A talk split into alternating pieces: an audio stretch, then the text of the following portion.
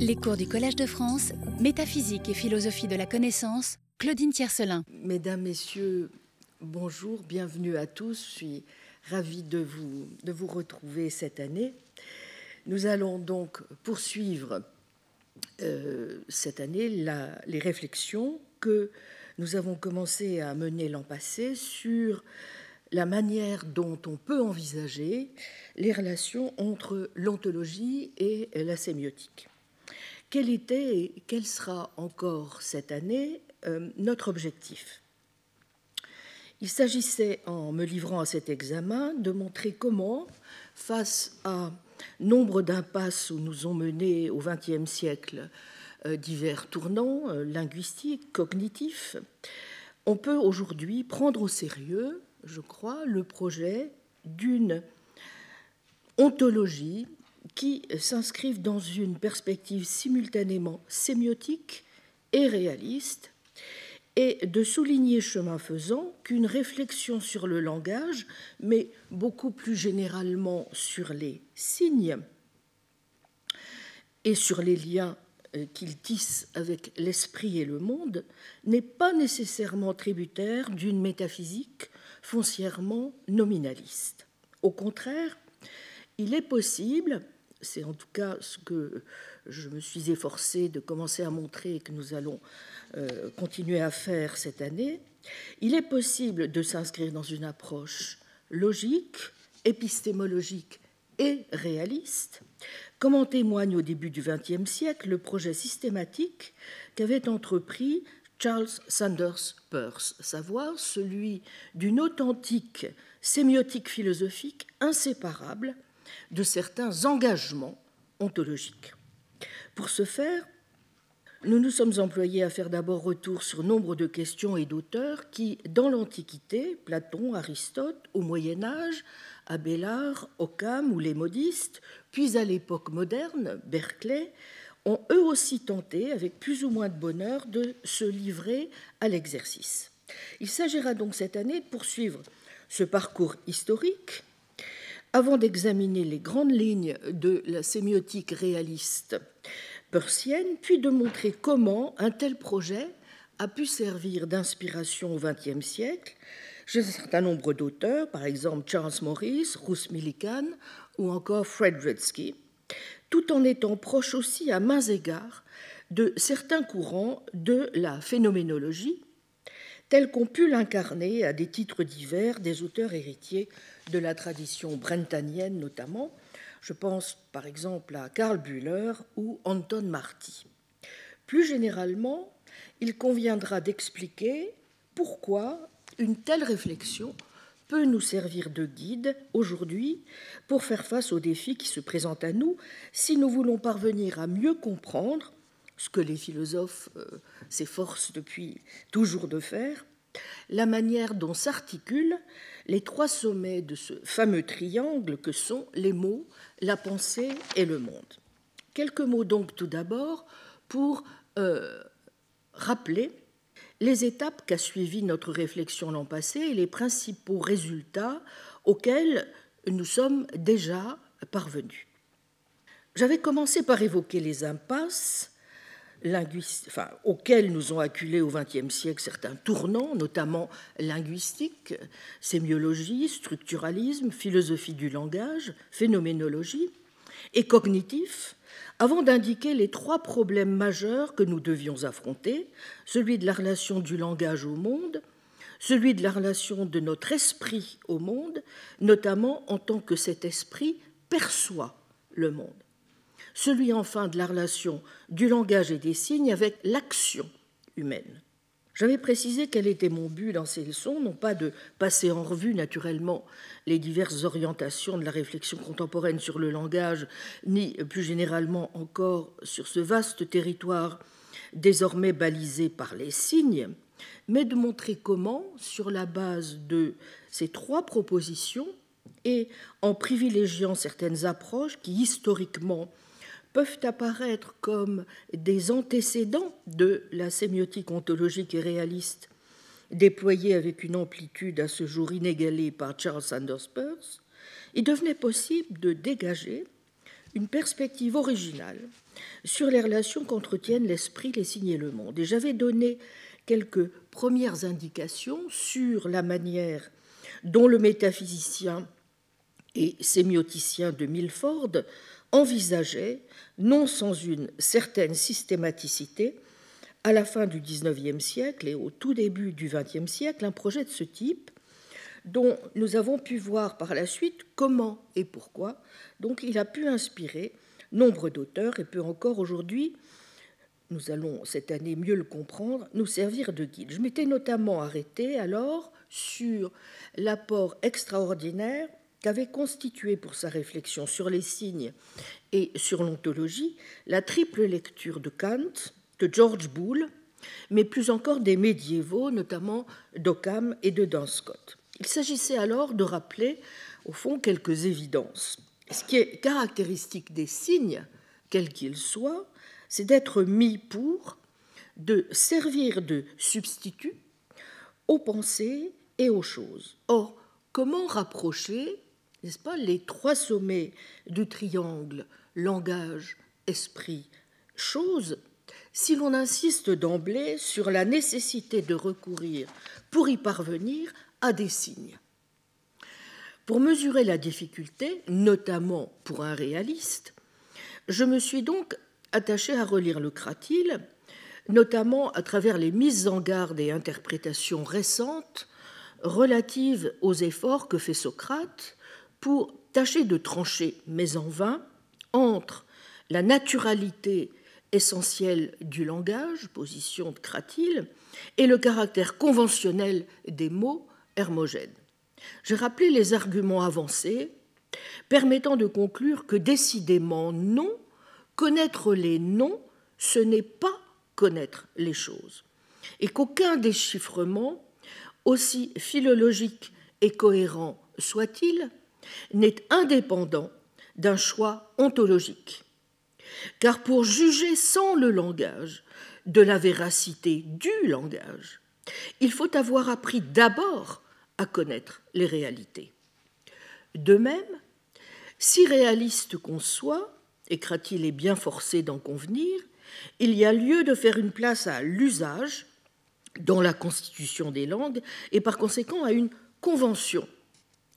Constat certes un peu décevant que les signes sont nécessaires, car sauf en rêve, souvenons-nous de Swift dans les voyages de Gulliver, il n'est pas de langage qui soit directement et sans médiation aucune celui d'abord des choses ou des objets, même s'il y a bien aussi une forme d'espoir, d'espoir placé in fine dans le séméion, annonçant les développements de la théorie du logos, du théétète et du sophiste, inscrit dans la démarche du philosophe, conçue comme enquête plutôt que raisonnement, enquête dialectique, enquête de vérité, qui devrait permettre d'expliciter, en articulant le caractère eidétique de l'être intelligible et de l'iconicité du sensible, comment se définissent les individualités du réel et du discours. Et pour finir, une bonne nouvelle. Je cite, Bah, savoir comment il faut apprendre ou découvrir les êtres, peut-être est-ce là trop lourd de tâches pour toi et moi. C'est déjà beau de reconnaître qu'il ne faut pas partir des noms et qu'il vaut beaucoup mieux apprendre et rechercher les choses elles-mêmes en partant d'elles-mêmes qu'en partant des noms. Cratil 439 B 48. Autant dire que si Socrate a raison, n'est-ce pas, il n'y a pas lieu, au fond, de redouter une dilution du monde dans le langage. Et j'avais rappelé alors ce passage des réfutations sophistiques dans lequel Aristote nous instruit de trois choses dont nous devrons nous souvenir. Premièrement, il rappelle tout d'abord l'importance du caractère incontournable du triangle langage, esprit, monde. Deuxièmement, il présente une première image des rapports entre les mots et les choses qui va vite devenir un modèle du langage humain, à savoir que celui-ci fonctionne non pas comme image, mais comme instrument de classification des choses. S'il n'y a pas une correspondance ou un parallélisme terme à terme entre les mots, la pensée et les choses, on doit néanmoins pouvoir trouver entre eux une structure isomorphique. Et en troisième lieu, troisième enseignement très profond, n'est-ce pas Le propre du langage humain et par rapport aux autres langages, de privilégier parmi les signes les symboles. D'où certaines leçons qu'il était déjà possible à ce stade de tirer. En premier lieu, l'apport, mais aussi les limites de l'étymologie pour la compréhension du langage et des signes. Réflexion présente dans le Cratyle qu'on retrouvera chez Pierre Abélard et au XIIe siècle. Le langage ne donne pas le réel d'un coup. Entre la chose et l'idée vient entière le sens des mots. En second lieu, s'agissant d'Aristote, l'importance en effet de cette distinction entre signes et symboles qui permet, premièrement, de distinguer registre animal et humain, ce dernier étant indissociable de l'inscription sociale et politique des relations humaines fondées sur la filia, dont le langage est le ciment. Deuxièmement, d'élargir les champs de recherche, celui du symbole étant réinvesti du côté du signe linguistique, d'où la triple lecture qu'en fera le Moyen Âge à partir notamment de Boès, pas? Signes parlés, signes écrits, expression de l'âme, avec insistance sur la logique, sur le raisonnement, le syllogisme, en un mot, sur l'espace de la connaissance. Troisièmement, de conserver néanmoins aux signes de toute espèce, n'est-ce pas, toute leur place dans la rhétorique, la poétique, la physiognomie, mais aussi dans la structure des antimèmes ou de certaines figures du syllogisme et dans la manière dont ils participent de ces modes d'inférence que sont l'induction et l'abduction. En troisième lieu, le privilège accordé aux signes linguistiques n'est pas anodin. Un langage de choses serait vain. En utilisant les mots comme des symboles des choses, on les définit dans les termes d'une relation de renvoi à la réalité, non de parallélisme strict, de symétrie parfaite, mais qui relie un à plusieurs et non un à un, un seul et même nom à une pluralité de choses. D'où la fonction taxinomique du langage humain qui relève non des mots, mais de nos capacités cognitives, logiques ou rationnelles. Mots et pensées ne sont donc jamais dissociés du monde. Sémiotique et ontologie sont toutes un. D'où le double rôle des catégories, de ces logoi, autant de définitions, bref, d'intermédiaires, n'est-ce pas, entre les mots et les choses. En quatrième lieu, et enfin, signifier quelque chose d'unique est nécessaire pour qu'un logos soit possible. Ne pas signifier une chose unique, c'est ne rien signifier du tout. Le schème, n'est-ce pas, est bien ternaire, langage, pensée, réalité. Et c'est ce schème qui va organiser les discussions médiévales et dont va s'inspirer Peirce, le fondateur de la sémiotique. En faisant déjà quelques escapades du côté d'Abélard, d'Occam et de Dunscott, j'ai alors montré pourquoi Peirce trouve chez eux un élargissement possible de la logique et de ses instruments, intention seconde notamment et suppositio. Peut alors prendre forme une analyse logique et non psychologiste des produits de la pensée, car on peut traiter les symboles comme des signes ou des termes logiques, en centrant l'analyse non plus sur ce qu'ils sont, à savoir peut-être des sons, des marques, des états ou images mentales, en un mot des intentions de l'âme, n'est-ce pas, mais sur l'usage qu'on en fait en formant des énoncés sur des choses qu'ils ne sont pas et en étendant aussi l'analyse à ce qui est virtualitaire ou habitualitaire. J'ai pu alors préciser le rôle du modèle scolastique dans l'analyse de la relation signe et comment Peirce y trouve les moyens d'une ce que j'ai appelé d'une sémiotisation radicale du mental, puisque la pensée est un signe et en signe, mais en retour aussi d'une mentalisation irréductible ou, selon ces termes triadiques du signe, sur laquelle nous aurons l'occasion de revenir, à savoir qu'un signe est toujours une chose reliée sous un certain aspect à un second signe, son objet, de telle manière qu'il met toujours en relation une troisième chose, son interprétant, avec ce même objet, et ainsi de suite à l'infini. Toutefois, il n'y a pas qu'un modèle, naturellement, qu'un modèle scolastique des signes, il y en a au moins deux, et les hésitations de Peirce à choisir dans son analyse du meilleur modèle entre les terministes et les modistes, qui n'est pas sans poser problème, sont pour cette raison même fort intéressantes pour notre propre réflexion. Car les XIIIe et XIVe siècles ont vu, comme l'on sait, s'opposer sur le terrain des signes et de la signification, terministes, Guillaume d'Occam, et modiste, Boès Martin de Dacy, de Dacy, n'est-ce pas, et Martin de Dacy, Raoul le Breton, Sigé de Courtrai, Thomas d'Erfurt, etc. Et l'une des conséquences du terminisme aura précisément été de raser, n'est-ce pas, ces entités jugées superflues que sont les maudits significandi, principe fondamental de construction en revanche, dans la grammaire des modistes. Les raisons de l'attirance euh, du métaphysicien de Milford pour Occam et pour ce qui, à ses yeux, constituait la force et l'originalité du Venerabilis Inceptor doivent nous alerter.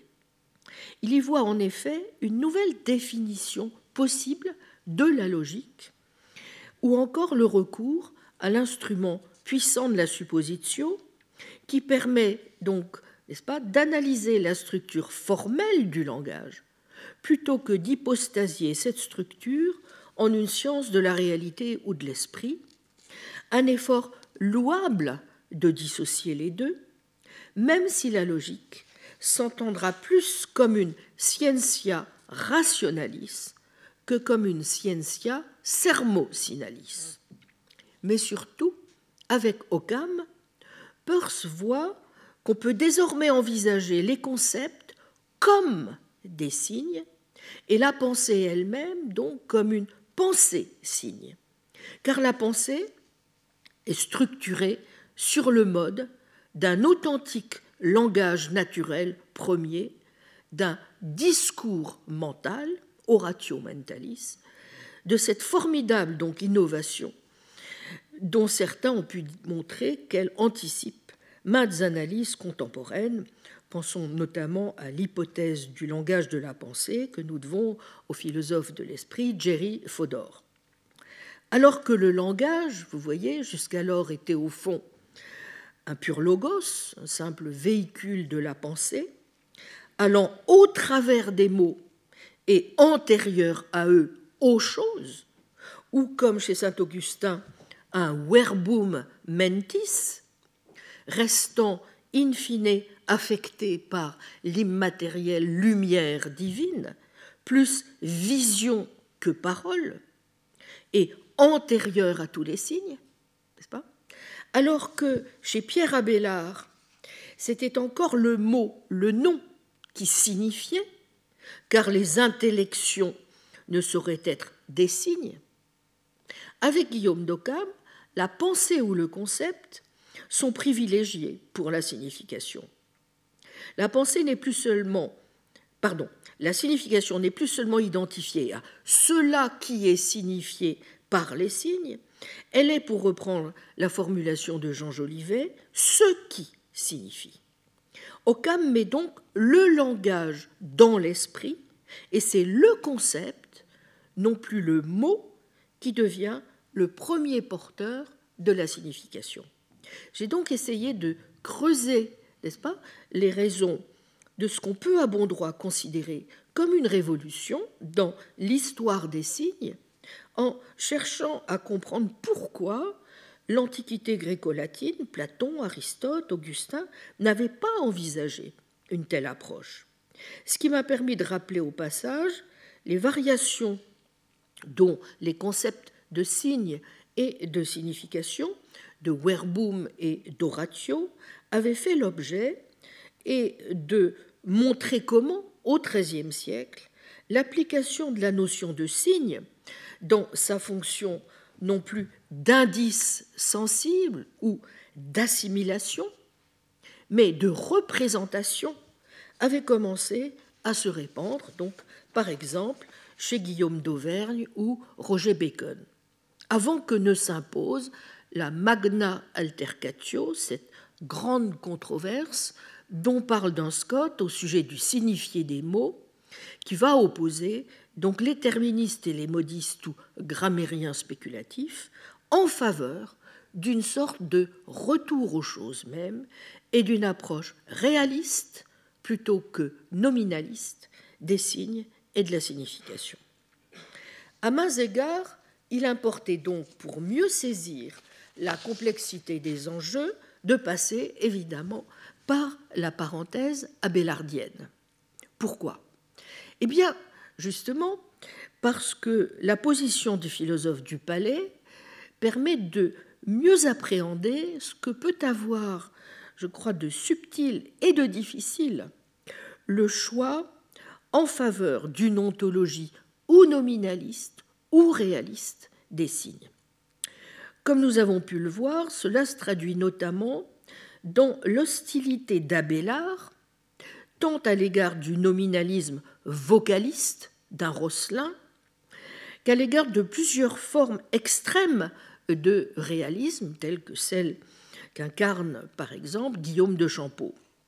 Ce que l'on constate en faisant un petit détour par sa théorie du dictum ou de la quasi-res propositionis, qui n'est ni une chose, ni une intellection, sans être non plus rien du tout, n'est-ce pas?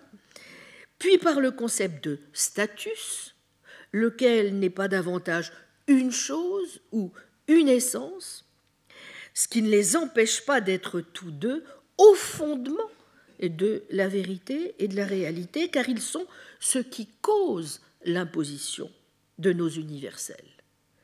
Donc, originalité et fécondité d'une telle approche qu'il faut davantage qualifier du reste de non réaliste que de nominaliste à strictement parler, et qui permet déjà d'entrevoir ce que pourrait être une sémiotique authentiquement réaliste. Puis, on a détaillé les grands principes de la grammatica speculativa. Pour les modistes, Jean de Dacy, Boès de Dacy, Thomas d'Erfurt, d'un Scott, il faut procurer à la grammaire l'universalité requise par toute science et absente des langues particulières.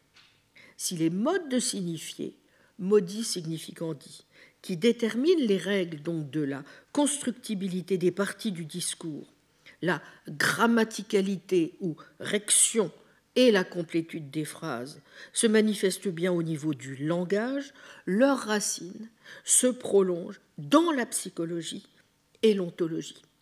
Il y a donc une homologie entre les modes d'être, modi essendi, les modes de connaître, modi intelligendi, et les modes de signifier, modi significandi, qui donnent sa cohérence au système. De plus, les mots signifient les choses, même si les idées sont médiatrices entre les uns et les autres. Ainsi, tout en ayant sa consistance propre, le langage, au-delà des langues particulières, est bien un universel par sa connexion intime avec la pensée et l'être. Hiérarchisation intéressante qui permet de parler, pour reprendre la formulation de Laurent Césali, d'un réalisme propositionnel. Le mode de signifier des parties du discours dépend du mode d'être des choses et de leur mode d'intellection. Je me suis alors attaché à souligner le bien fondé des tiraillements persiens entre terministes et modistes. Intérêt du formalisme ocamien, certes économe en termes d'engagement ontologique, mais qui ne lève pas tout risque de psychologisme. Songeons à la théorie du fictum ou même de l'acte d'intellection, ni ne lève le risque de réductionnisme, et qui manque, au fond, d'amplitude pour qui veut entendre la logique aussi comme un art de juger. Force, voire supériorité, du modèle scotiste de l'enunciatio in mente sur l'interprétation, comme sur l'oratio mentalis, qui ne peut se comprendre que sur fond de métaphysique et d'ontologie, et d'une ontologie qui, grâce à la clé de voûte du système qu'est la distinction formelle, permet au docteur subtil qui porte si bien son nom d'être réaliste sans être platonicien. En effet, le signifié propositionnel n'est pas une entité extramentale complexe existant à part ou en plus des choses sur lesquelles porte la proposition. C'est un contenu cognitif complexe et naturel, ne nécessitant aucune illumination divine.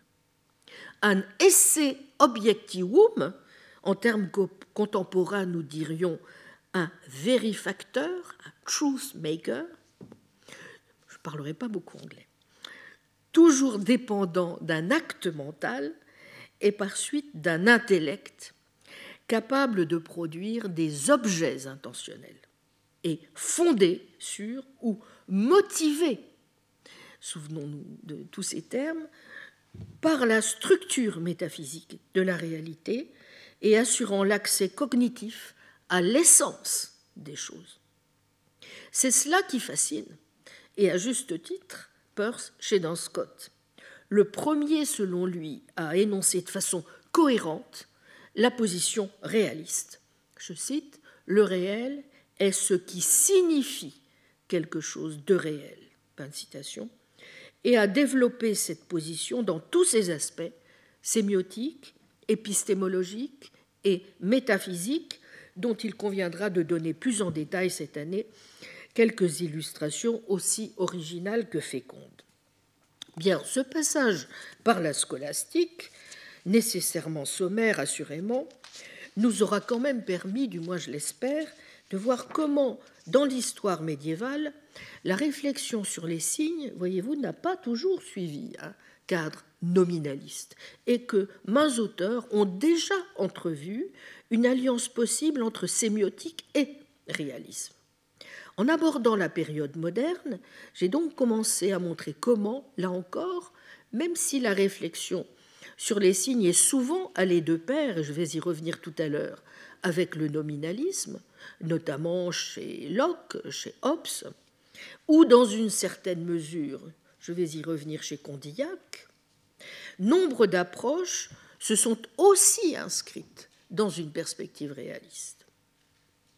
Cela n'avait pas échappé à Peirce, qui tenait notamment Berkeley, mais aussi, nous allons le voir plus amplement tout à l'heure, Thomas Reed, pour l'un de ses inspirateurs. Notre parcours s'est donc achevé l'an passé par l'examen des nombreux textes de Berkeley, où celui-ci met l'accent sur la fécondité d'une analyse des signes, une analyse qu'il inscrit dans un vaste horizon, largement tributaire d'une conception originale et des idées, et, ce n'est pas un hasard, de la perception. En effet, la construction de l'objet perçu chez lui est davantage du ressort de l'activité sémiotique que du raisonnement. Il faut, pense-t-il, distinguer le géométrique, modèle mécaniste, et le perceptif, souligner l'hétérogénéité du sensible en élaborant une sémiotique multifactorielle, visuelle et tactile. Sémiotique, oui, car les liens entre signes visuels et tangibles sont conçus en référence aux signes linguistiques et parallèlement au rapport entre mots et pensées, mais aussi et surtout en termes de médiation entre les divers sens, au premier rang desquels donc le toucher et la vision, lesquels s'ordonnent selon un rapport complexe de symbolisation qui relève plus de la convention que de l'arbitraire du signe que célébrera Saussure, car c'est, pense Berkeley, l'habitude ou encore l'expérience qui permettent, une fois le signe donné, d'aller à la chose signifiée. Enfin, dans cette sémiotique, le toucher et le corps jouent un grand rôle, de même que l'imagination qui permet le passage à la symbolisation et au schématisme. Cette sémiotique visuelle nous apprend qu'à la relation classique vulgaire de causalité, il faut substituer celle, je cite, seule réelle, d'une stricte vérité philosophique, fin de citation, de signe à la chose signifiée. Il faut voir l'ingéniosité avec laquelle l'évêque de Cloyne nous conduit ainsi de la sémiotique tactile et visuelle au langage ou à la grammaire, puis au langage universel de la nature, celui in fine que Dieu, l'auteur de la nature, nous parle. En faisant de l'univers sensible une grammaire où se lie une visible unité de plan et de dessin, Berkeley réussit ainsi à mêler nature et universalité. Mais ce bref exposé de la sémiotique berkeleyenne nous a aussi déjà permis d'entrevoir les raisons pour lesquelles, et à juste titre, Peirce, tout en faisant son éloge, ne ménage pas non plus ses critiques. Pour l'éloge, oh, eh bien, il porte sur trois points. Un, le statut décisif que prend le signe dans la manière de concevoir les rapports entre la pensée et le réel. Le reproche d'idéalisme est donc, selon Peirce, infondé, tout simplement parce qu'il nous faut rester ferme sur le principe que ce à quoi nous pensons ne peut être d'une nature différente de la pensée elle-même. Les idées sont bien des signes d'autres idées, ce sont des signes de signes. Deuxièmement, l'excellente analyse aussi par Berkeley des conditions mêmes de la signification. Troisièmement, la conception correcte encore du mental. Contrairement à Locke ou à Hobbes, Berkeley ne parle pas de discours mental. La discursivité n'apparaît qu'avec le langage, qui permet d'inscrire les idées dans un jeu de relations, fruit d'une convention partagée, dont la stabilité est garantie par l'usage qui s'enracine dans une communauté d'expérience. J'ai parlé de trois points d'éloge, en fait il y en a cinq. Quatrième éloge, celui de la prise au sérieux par Berkeley d'un certain vague irréductible des signes, point sur lequel j'aurai l'occasion de revenir bientôt. Cinquième éloge, enfin, celui de sa description des signes comme des habitudes d'action. Et les réserves, alors? Eh bien, ces réserves visent, vous vous en doutez, pour l'essentiel, le nominalisme de Berkeley, qui passe pour cette raison même d'une conception qui eût pu être triadique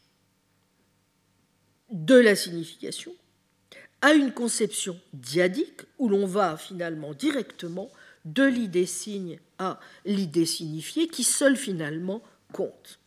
Le diagnostic, je crois, est juste.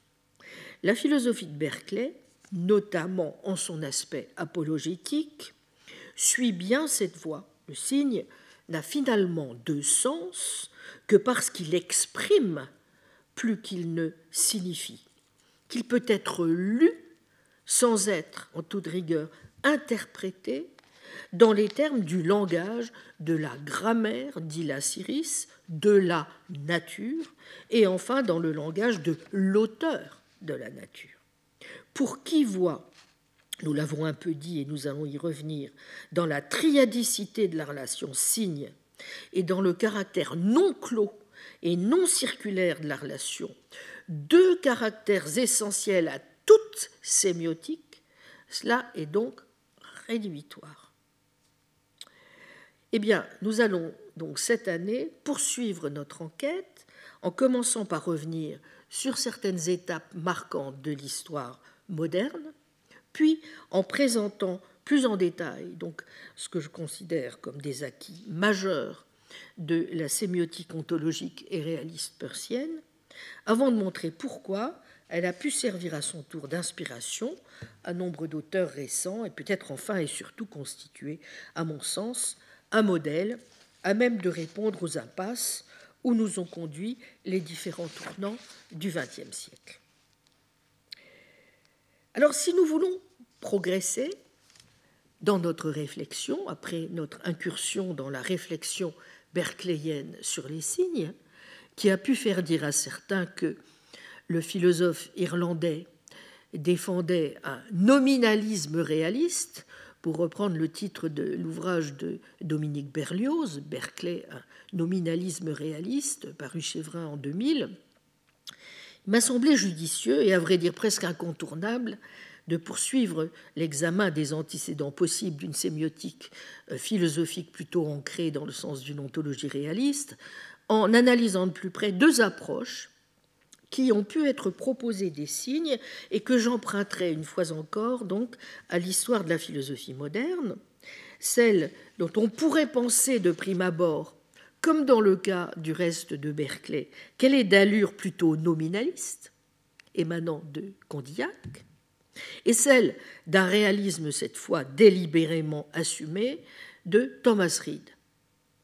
Ces deux tentatives, en effet, menées par deux auteurs aussi différents, mais là encore, peut-être seulement en apparence, que purent l'être à leur époque l'abbé grenoblois Étienne Bonneau de Condillac, né le 30 septembre 1714, et du philosophe né à Aberdeen en 1710, Thomas Reid, me semble éclairante non seulement en ce que Reid fut pour Peirce, comme purent l'être les médiévaux et Berkeley, une source très importante donc d'inspiration, mais aussi et surtout parce que s'y trouvent posées, me semble-t-il, des questions et plus encore révéler des difficultés.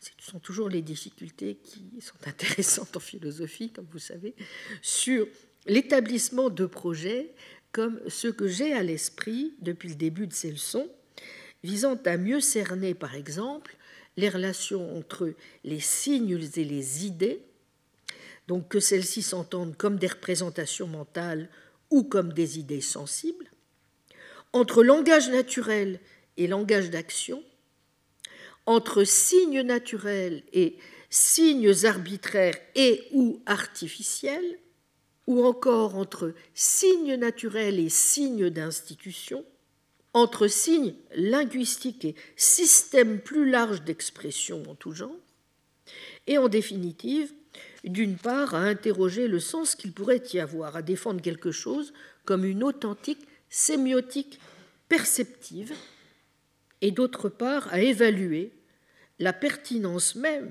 au fond, d'un concept comme celui de langage naturel. Ainsi, en faisant cette petite escapade historique, nous allons voir, je l'espère, que chez Condillac comme chez Reed sont déjà précisément à l'œuvre des analyses fécondes qui font certes apparaître le rôle décisif que joue le langage dans la connaissance, mais plus encore peut-être qui confirment ce que nous avions déjà pressenti en travaillant les thèses berkeleyennes, l'étroitesse des liens qui unissent le langage, non pas tant aux représentations qu'à la perception et à l'action. Or, c'est cela que nous devons parvenir à mieux appréhender si nous voulons, in fine, réussir à mieux comprendre, ce qui, je vous le rappelle, est mon objectif, comment notre esprit s'accroche au monde. Alors, sans doute, un tel rapprochement ne saurait-il se faire sans quelques précautions aussi? Vais-je commencer à, par m'en expliquer Quelques mots d'introduction, tout d'abord sur Condillac, donc 1715-1780.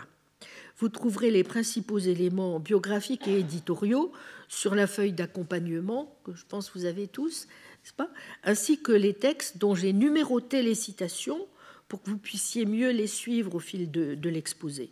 Je mettrai tout cela en ligne pour euh, les auditeurs euh, qui euh, ne peuvent pas être là aujourd'hui et, donc qui pourront, et vous aussi, par la suite, n'est-ce pas, retrouver, si vous perdez votre feuille d'accompagnement, retrouver donc tout cela à loisir.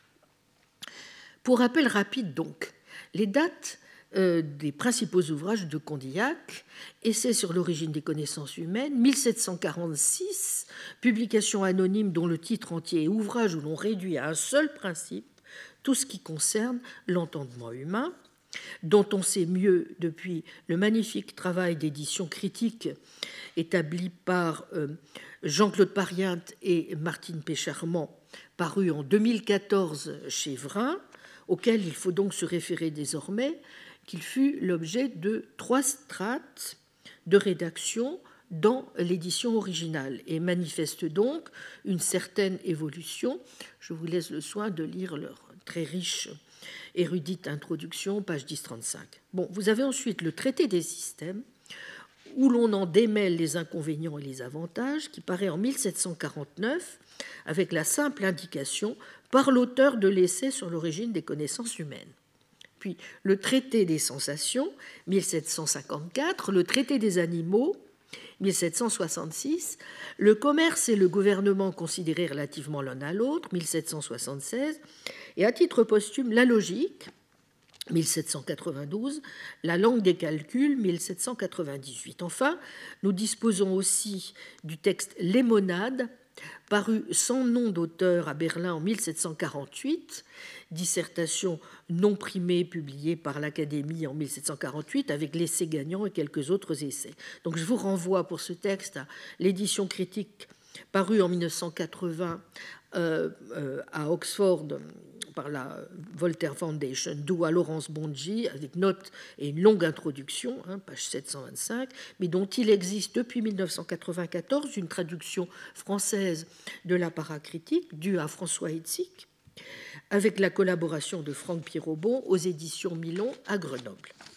Alors, comme vous le verrez donc sur la feuille d'accompagnement, je donne les références aux éditions et notamment à l'édition du Corpus philosophique en trois volumes dû à Georges Leroy entre 1947 et 1951, avec donc le système de renvoi d'usage par numéro de colonne A ou B, pas? Et, il faut aussi ajouter, euh, donc lorsque c'est l'édition de l'essai 2014, je vous indique le numéro de page, n'est-ce pas? Bon, alors il faut aussi ajouter le texte important pour ce qui nous concerne, évidemment, que constituent les lettres inédites à Gabriel Kramer, voyez, ce petit volume, édité au PUF en 1957, toujours par Georges Leroy. Je vais revenir dans le courant de l'exposé aussi sur un autre texte important, constitué par le cours d'études au Prince de Parme, dont il existe deux éditions avec des variantes qui ne sont pas pour nous sans intérêt. Dans l'ouvrage qu'il lui consacre en 1986, Connaissance et langage chez Condillac, mais non sans un peu, même beaucoup, noircir à mon sens le tableau, Nicolas Rousseau observait que les travaux de ses contemporains ne retiendront généralement Condillac que pour leurs éventuelles incidences sur ses propres conceptions du langage et de la connaissance.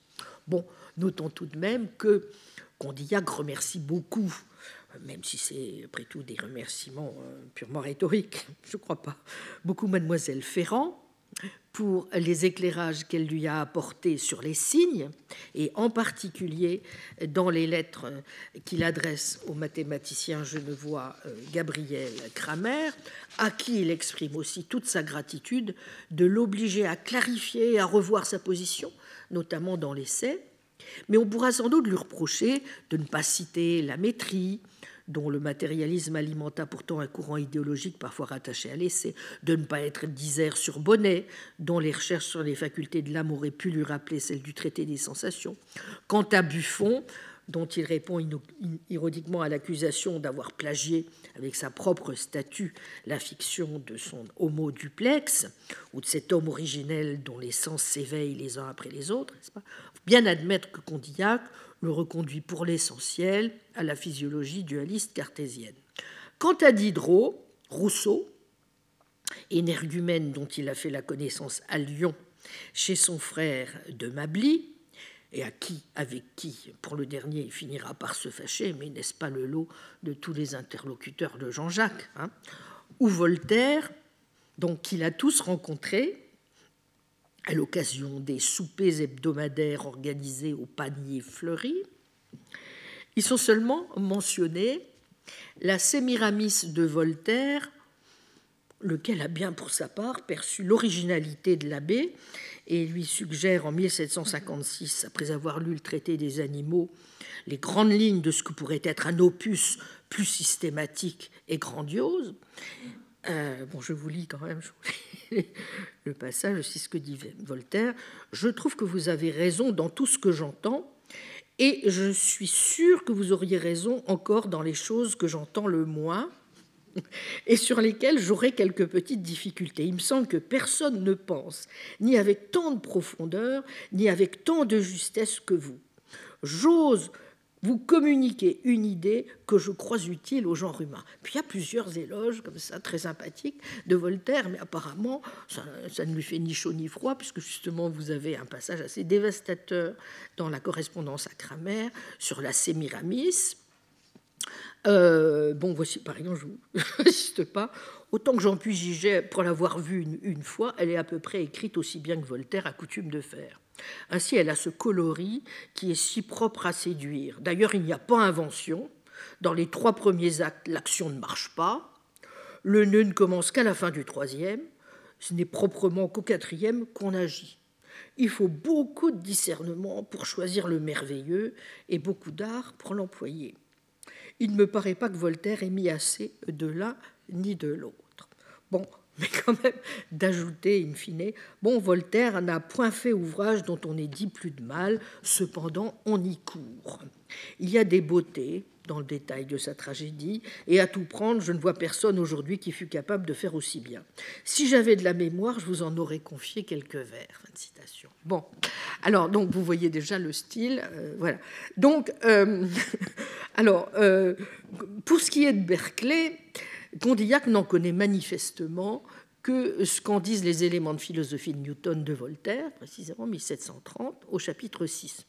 Un même silence frappe Vico, Turgot, Cour de Géblin ou encore Lambert en Allemagne. Faut-il enfin le rappeler si nous étions tentés de penser qu'il y a eu un axe Grenoble-Aberdeen, que Condillac donc aurait pu à un moment ou à un autre se soucier de Thomas Reed, Condillac ignore l'anglais. Bon, mais vous vous en doutez, avant tout rapprochement avec Reed, et si on veut tout simplement apprécier comme il convient l'œuvre de Condillac, et ce qu'il est à même d'apporter plus particulièrement à la réflexion qui nous occupe, il faut évidemment commencer par prendre acte aussi tout de même de la manière dont l'abbé grenoblois conçoit son propre cheminement intellectuel, et en particulier ce qui va de pair avec cette manière, les tâtonnements, reformulations, reprises qu'il opère sans cesse dans son œuvre.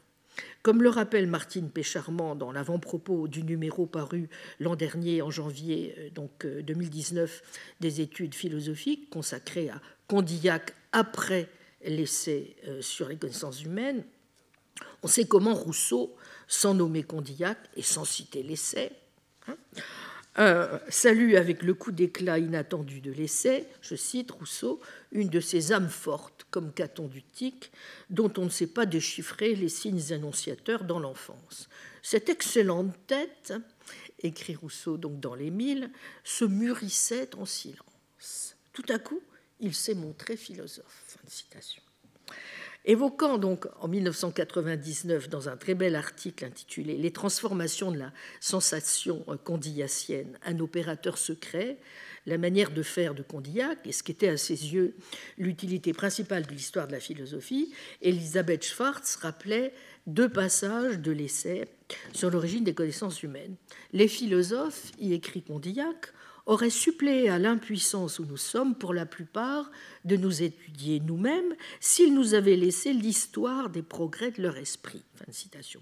Et un peu plus loin, l'expérience du philosophe, comme celle du pilote, est la connaissance des écueils où les autres ont échoué, et sans cette connaissance, il n'est point de boussole qui puisse le guider, dans l'introduction à l'essai. Et comment Elisabeth Schwartz, peut-être a-t-il été lui-même victime de la maxime interprétative ainsi formulée.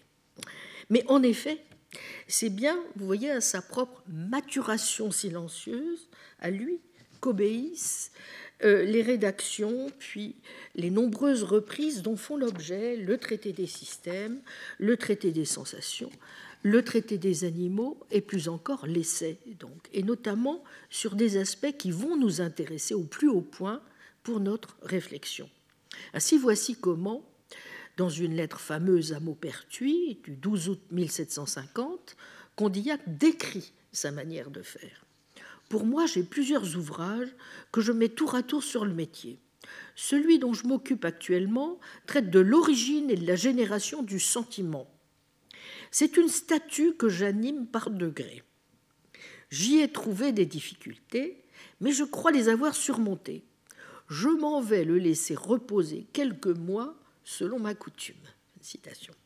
Les quelques mois le note Martine Pécharmant, donc dans l'avant-propos du numéro de 2019 que je mentionnais, sont en fait des années, n'est-ce pas? Et du reste, la maturation dont le traité des sensations est l'issue en 1754 ne s'achève pas avec lui. En effet, pour celui à qui il importait plus de réécrire ses livres, de se réécrire sans cesse, pourrait-on dire, que de figer sa pensée en un corps de doctrine unifié souhaité par des studes de Tracy, 20 ans, 20 ans vont s'écouler avant que Condillac ne fasse paraître un nouvel opus. Et l'on n'est plus alors dans le temps, euh, comme le dit Martine Pécharmant, des traités écrits dans la suite immédiate de l'essai. Ce sont des ouvrages élémentaires qui prennent le relais de la méditation continue sur les principes de la connaissance humaine l'immense cours d'études en 16 volumes que j'évoquais donc euh, tout à l'heure, dont 12 volumes consacrés à l'histoire ancienne et l'histoire moderne, issus des années de préceptorat 1758-1767 auprès du petit-fils de Louis XV, prince héritier du duché de Parme, et publiés en 1775 cours publié donc de son vivant, puisque Condillac meurt en 1900, pardon, 1800, 1780, euh, excusez-moi. Mais dont on notera qu'il correspond lui-même à une deuxième écriture, avec certaines variantes, notamment de la grammaire, les deux grammaires ne disant pas la même chose, en particulier sur l'arbitraire des signes. Donc, variante d'un courant 13 volumes, initialement rédigé à Parme entre 1769 et 1772, après le retour de Condillac en France, mais dont l'édition, victime de la censure du, du duché, ne verra le jour qu'après sa mort en 1782. Alors je n'ai pu résister à vous apporter aujourd'hui le premier volume voici de cette édition censurée, dont si, appliquant à la lettre l'une des leçons condillaciennes, il vous prend l'envie de le toucher à la fin du cours, vous pourrez mesurer les mouvements de présence et l'extraordinaire qualité du papier absolument intact, bien que vieux de plus de 250 années. Donc, pas d'inquiétude, semble-t-il, ici à avoir, sauf incendie naturellement, sur une éventuelle date de péremption. Aucune mise à jour nécessaire.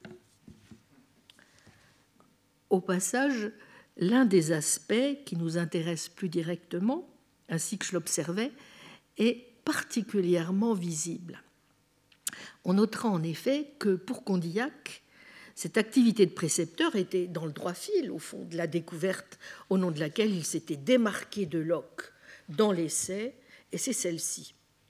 Essai introduction, page 62 donc de l'édition de 2014. Les idées se lient avec les signes, et ce n'est que par ce moyen qu'elles se lient entre elles.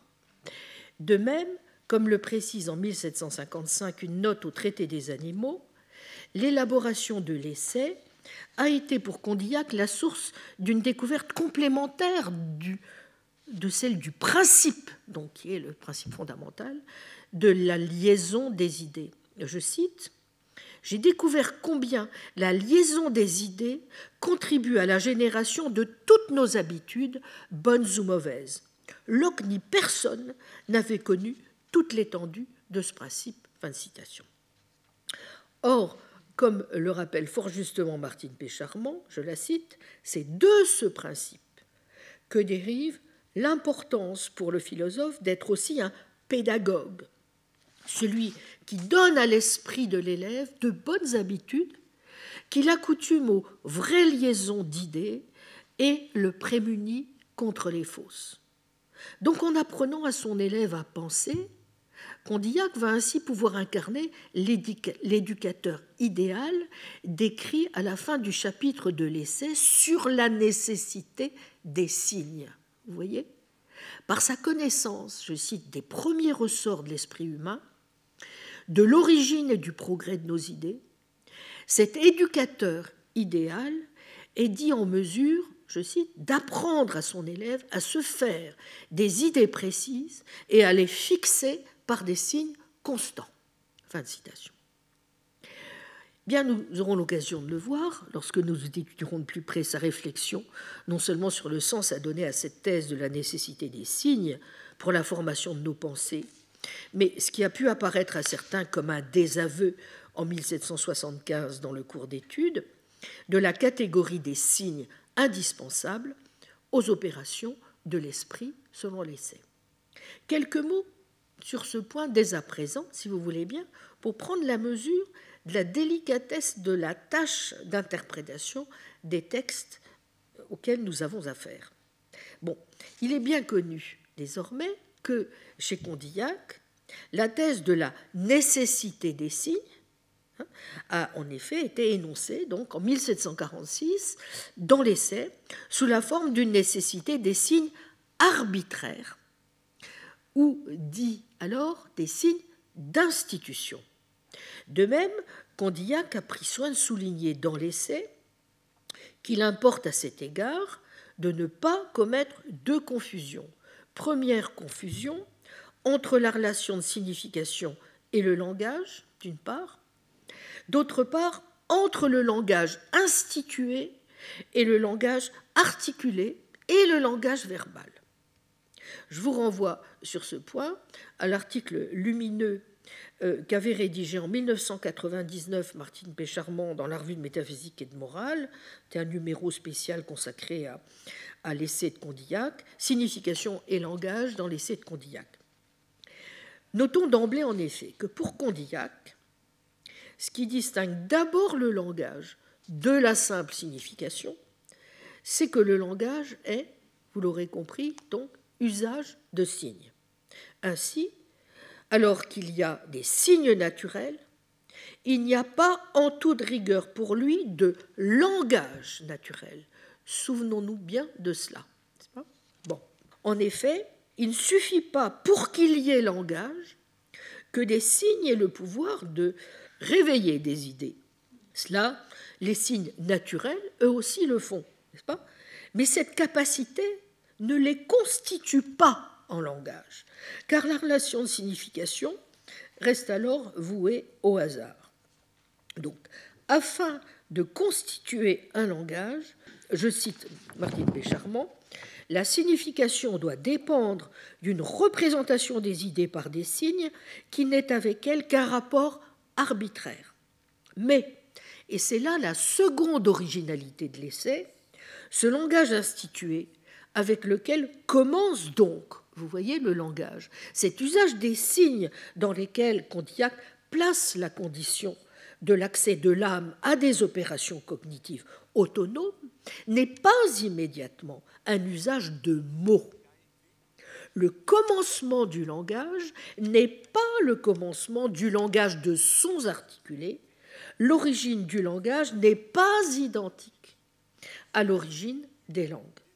Le langage commence avec une institution qui n'est pas une institution de mots, mais de cris et de gestes, à l'imitation des signes naturels des passions, ce qu'il appelle le langage d'action. Or, que va faire la grammaire du cours d'études publiée en 1775 Eh bien, elle va s'employer à récuser euh, la distinction des signes en naturel et arbitraire pour faire désormais passer la vraie distinction entre des signes naturels et des signes artificiels. Et vous voyez donc cette fois la confusion qu'il importe d'exclure est, comme le dit très justement Martine Bécharmant, et les commentateurs n'ont cessé depuis d'insister sur ce point, d'exclure, vous voyez, donc la confusion qu'il importe d'exclure, c'est celle entre des signes artificiels et des signes arbitraires. Citons la grammaire. En effet, qu'est-ce que des signes arbitraires? Des signes choisis sans raison et par caprice.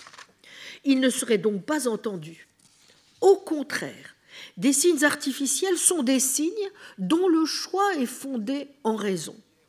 Ils doivent être imaginés avec tel art que l'intelligence en soit préparée par les signes qui sont connus. Alors ce chapitre est augmenté en 1775 d'un développement sur l'analogie comme loi qui, je cite, ne nous permet pas de choisir les signes au hasard et arbitrairement. Et donc l'analogie est déjà présente dans l'essai et L'invention des signes n'y est pas davantage soumise au hasard, mais il s'agit alors d'un rapport interne au langage d'institution, le langage d'action qui sert de modèle, au langage des sons articulés dans les premières langues étant lui-même un langage de signes arbitraires, le premier langage institué. Donc, voyez sur ce point euh, l'article de euh, Martine Pécharmont de 99. Donc, nous avons, vous voyez, euh, là un exemple parfait de ce qui complique en permanence la lecture des textes et de façon générale ce qui rend si Condignac évidemment si passionnant, n'est-ce pas? C'est que tout ce que je viens de vous exposer ne permet pas néanmoins de conclure que sur la question de la nécessité des signes pour la pensée, la grammaire s'opposerait tout uniment à l'essai.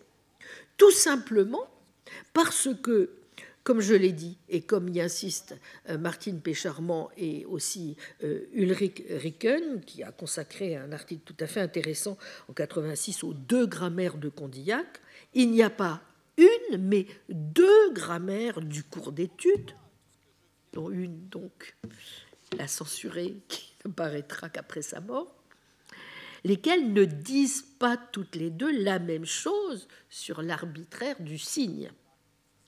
Ce pourquoi il faut y tenir compte même d'une opposition, vous voyez, d'une grammaire à l'autre, d'un art de parler à l'autre, en fonction des deux états du cours d'études. Condillac, donc, ne se laisse pas enfermer dans la simple dualité entre la thèse de 46 et celle de 75.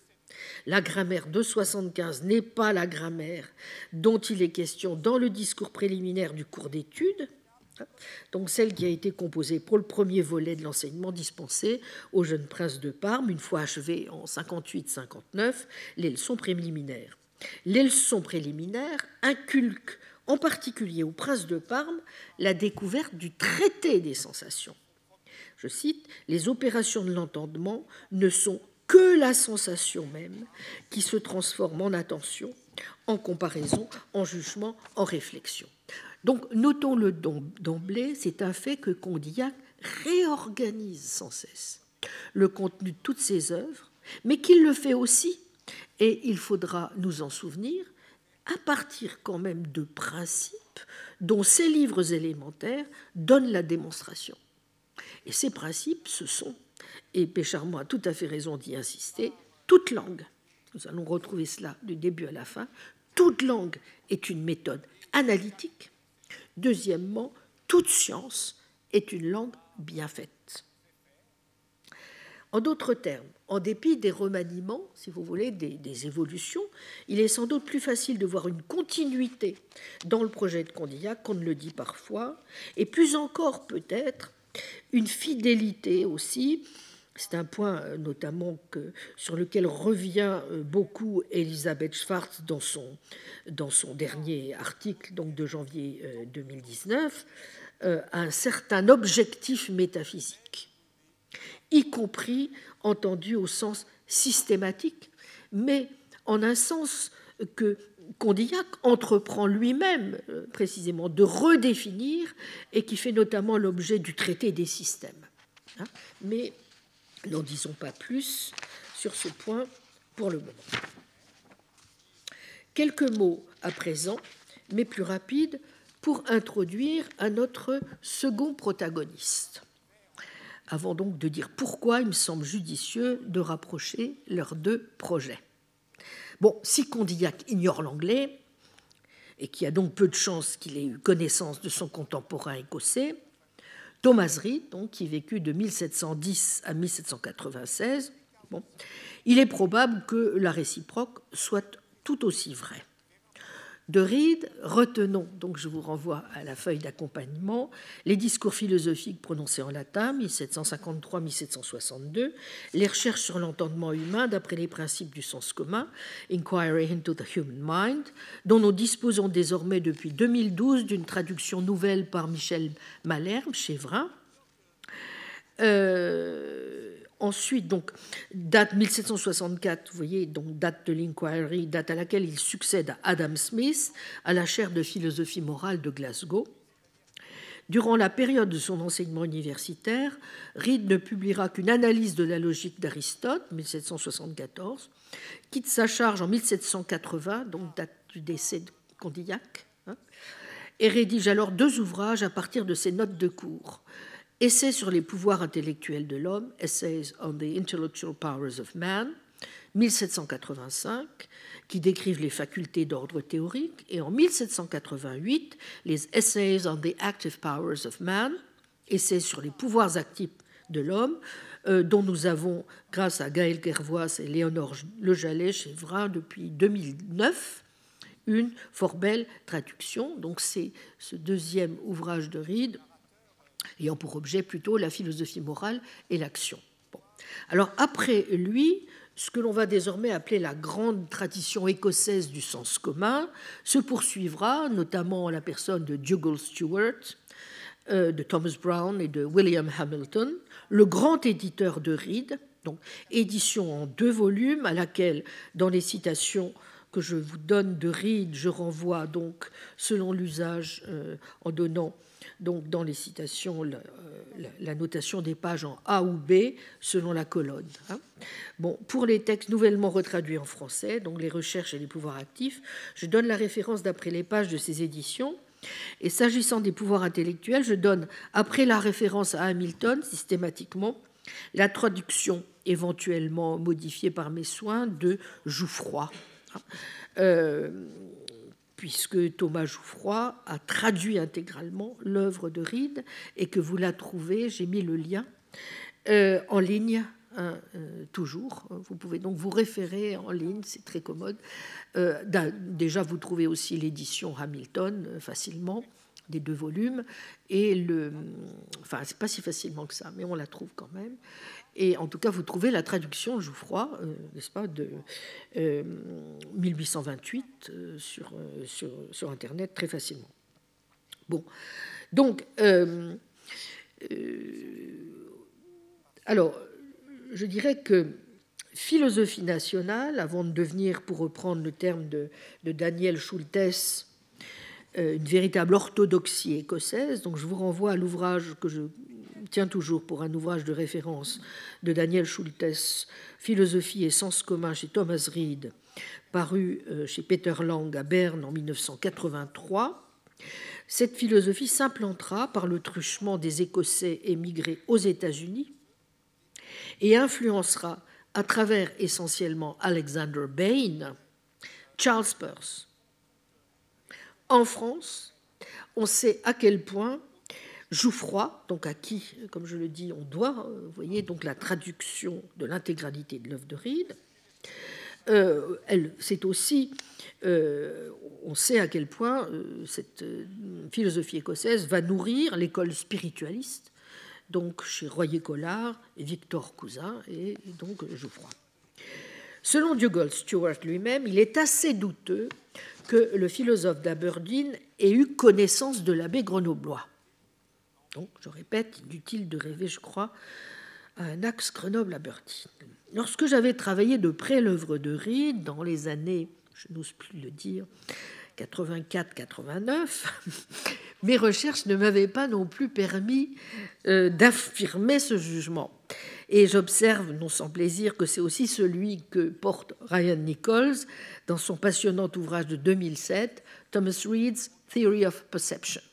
Mais bon, peut-être que nous nous trompons encore tous et peut-être qu'il y a d'autres érudits qui vont me démentir. On ne sait jamais. Alors, en tout cas, voici ce que dit Nichols. Aussi alléchante que soit la perspective de supposer que Reed ait lu le traité des sensations de Condillac, qui, publié en 1754, précède donc de dix ans les recherches sur l'entendement humain de Reed. À ma connaissance, écrit euh, Nichols, on n'a aucune preuve que ce soit le cas. Aucune mention de Condillac dans le corpus, aucune note de lecture, etc. Toutefois, ajoute-t-il, le choix des exemples et l'approche qu'il prend dans son expérience de pensée donnent quelques raisons de penser que Reed a lu Condillac. En revanche, nos deux philosophes ont on s'en doutera, des interlocuteurs communs, lesquels ont bien sûr pour nom, vous en doutez, Hume, Berkeley, Descartes et surtout Locke, et une même admiration pour Newton. Mais naturellement, on ne saurait rapprocher indûment deux auteurs que par moments, il faut bien le dire, tout oppose. Bon, c'est pourquoi, avant de mieux comprendre en quoi leur rapprochement constitue malgré tout pour notre réflexion une source d'inspiration dont j'espère pouvoir vous montrer la fécondité. Il convient de préciser un peu les points tant de convergence que de divergence majeure. Je dirais, et c'est le premier point d'accord, que tous deux ont le même objectif, l'étude de l'esprit humain, inquiry into the human mind, hein. que Reed appelle parfois la pneumatologie. Laissons la parole à Condillac, si vous voulez bien, au début de l'essai. Je vous renvoie donc à la citation 1 sur le handout. Notre premier objet, celui que nous ne devons jamais perdre de vue, c'est l'étude de l'esprit humain, non pour en découvrir la nature, mais pour en connaître les opérations. Observer avec quel art elles se combinent et comment nous devons les conduire afin d'acquérir toute l'intelligence dont nous sommes capables. Il faut remonter à l'origine de nos idées, en développer la génération, les suivre jusqu'aux limites que la nature leur a prescrites, par là fixer l'étendue et les bornes de nos connaissances et renouveler tout l'entendement humain. Citation. Et d'ajouter, citation 2, ce n'est que par la voie des observations que nous pouvons faire ces recherches avec succès et nous devons aspirer et nous ne devons pardon, aspirer qu'à découvrir une première expérience que personne ne puisse révoquer en doute et qui suffise pour expliquer toutes les autres. Elle doit montrer sensiblement quelle est la source de nos connaissances, quels en sont les matériaux, par quels principes ils sont mis en œuvre, quels instruments on y emploie et quelle est la manière dont il faut s'en servir. J'ai, ce me semble, trouvé la solution de tous ces problèmes dans la liaison des idées, soit avec les signes, soit entre elles on en pourra juger à mesure qu'on avancera dans la lecture de cet ouvrage. Mais, me direz-vous, c'est un objectif que partagent la plupart des philosophes du XVIIIe siècle. Au demeurant, comme le remarque Daniel Schultes, lorsque Reed indique qu'une connaissance des principes de la constitution humaine est indispensable dans les sciences et les arts, parce qu'elle est la seule, je cite, fondation solide qui permettent à ces disciplines de s'élever à la dignité de la science, fin de citation, il se réfère explicitement à Locke et à Hume. En revanche, deuxième remarque, tout semble éloigner nos deux philosophes dans la conception de ce qu'est la bonne méthode à suivre dans cette étude, et ce sur au moins trois plans. Assurément, Pour le philosophe du sens commun, on utilisera l'observation et l'expérience, car il s'agit bien, comme l'ont enseigné les empiristes, et notamment Berkeley, de voir en la science une simple interprétation du langage de la nature, formule de Reed qu'il reprend à Berkeley. Je cite, citation 3, Les esprits avisés conviennent aujourd'hui, ou devraient convenir, qu'il n'y a qu'une seule voie menant à la connaissance des œuvres de la nature, celle de l'observation et de l'expérience. Par notre constitution, nous sommes naturellement portés à reconduire les observations et les faits particuliers à des règles générales et à appliquer ces règles générales pour expliquer d'autres effets ou nous guider dans l'art de les produire. Cette marche de l'entendement est familière à tout être humain dans les affaires communes de la vie, et c'est la seule qui permette de vraies découvertes en philosophie. Fin de citation.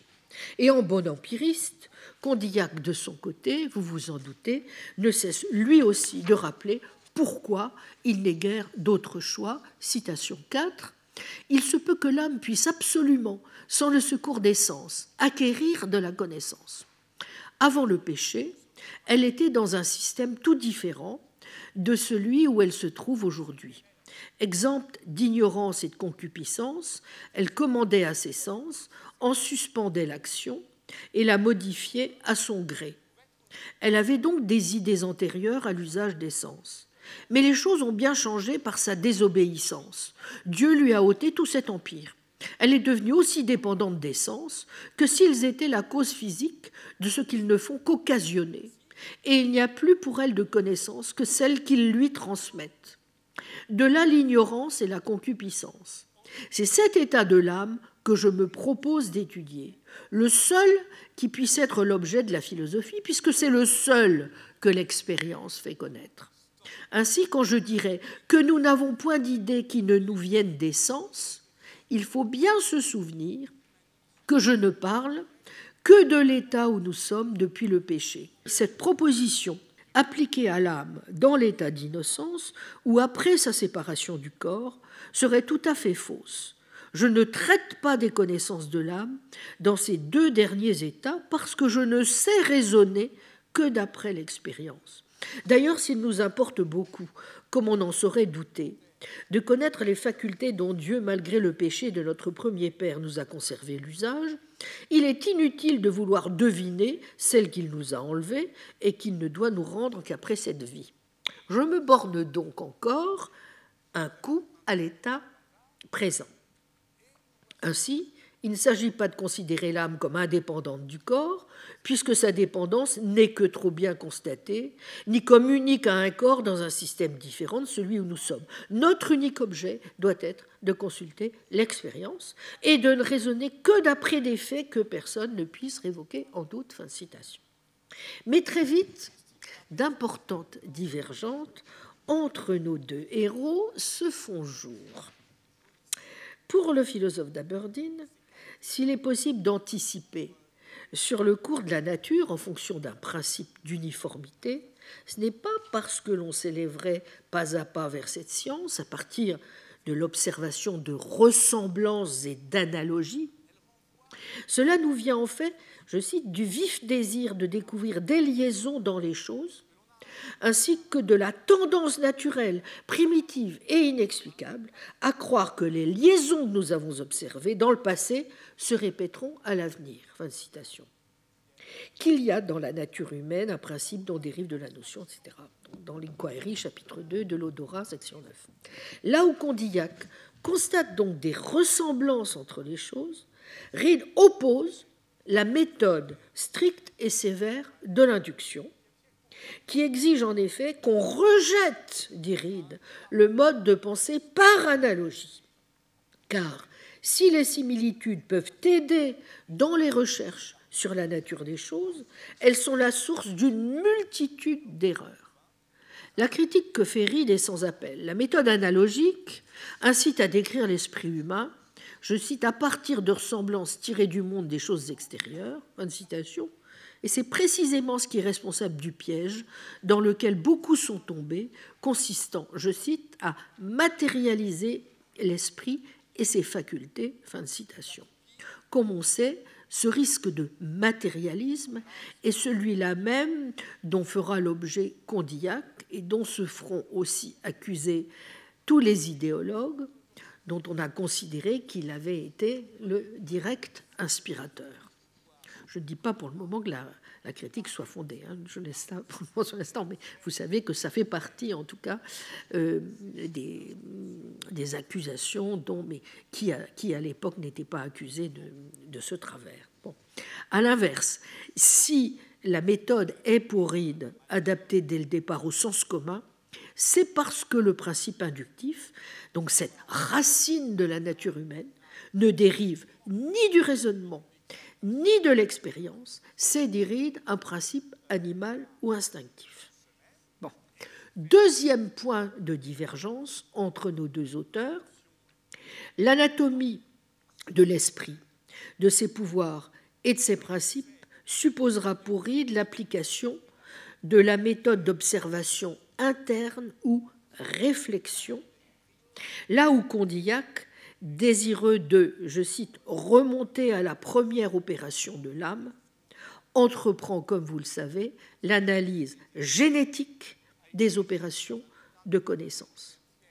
En effet, Condillac est persuadé que c'est ainsi qu'il parviendra, je cite, à faire sortir la métaphysique de son chaos.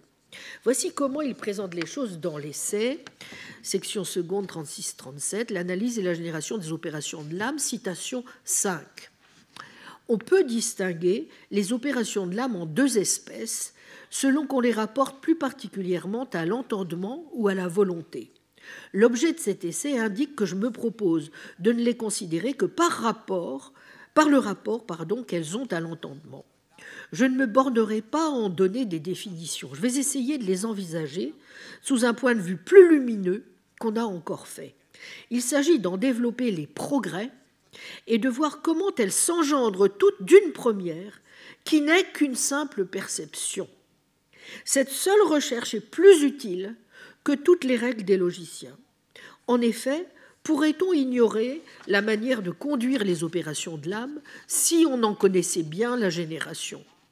Mais toute cette partie de la métaphysique a été jusqu'ici dans un si grand chaos que j'ai été obligé de me faire en quelque sorte un nouveau langage. Il ne m'était pas possible d'allier l'exactitude avec des signes aussi mal déterminés qu'ils le sont dans l'usage ordinaire. Je n'en serai cependant que plus facile à entendre pour ceux qui me liront avec attention. Troisième point de divergence. Pour Reed, tous les faits relevant de l'esprit humain étant conscients, je répète, par opération de l'esprit, nous entendons les différentes manières de penser dont nous avons conscience, hein, comme il est dit dans l'essai sur les pouvoirs intellectuels, essai 1, chapitre 1, sont dès lors exclues toutes les reconstructions théoriques de ce qui se passe dans l'esprit. Alors que Condillac, engagé, n'est-ce pas, donc dans une analyse génétique, n'hésitera pas à proposer des fictions ou des romans pour expliquer la genèse des opérations mentales. À commencer par la première, concernant l'origine du langage, qui suscitera les réserves de Rousseau. Voyez la citation 6. Adam et Ève ne durent pas à l'expérience l'exercice des opérations de leur âme, et en sortant des mains de Dieu, ils furent par un secours extraordinaire en état de réfléchir et de se communiquer leurs pensées. Mais je suppose que quelque temps après le déluge, deux enfants, de l'un et l'autre sexe, aient été égarés dans des déserts avant qu'ils connussent l'usage d'un signe. J'y suis autorisé par le fait que j'ai rapporté. Qui sait même s'il n'y a pas quelques peuples qui ne doivent son origine qu'à un pareil événement Qu'on me permette d'en faire la supposition, la question est de savoir comment cette nation naissante s'est faite une langue. comme le rappellent les, éditeurs de l'édition 2014 de l'essai, donc Jean-Claude Parient et Martine Pécharmant, on sait que Rousseau se montrera très réservé sur cette supposition. Voyez le passage suivant, en ajoutant aux écrits de Moïse la foi que leur doit tout philosophe chrétien, écrit Rousseau dans le discours sur l'origine de l'inégalité, il faut nier que même avant le déluge, les hommes se soient jamais trouvés dans le pur état de nature, à moins qu'ils n'y soient tombés, retombés par quelque événement extraordinaire. Paradoxe fort embarrassant à défendre et tout à fait impossible à prouver. Fin de citation. Il n'empêche, cette fiction se justifie selon Condillac, précisément parce que selon lui, nous n'avons pas d'autre choix que de procéder ainsi.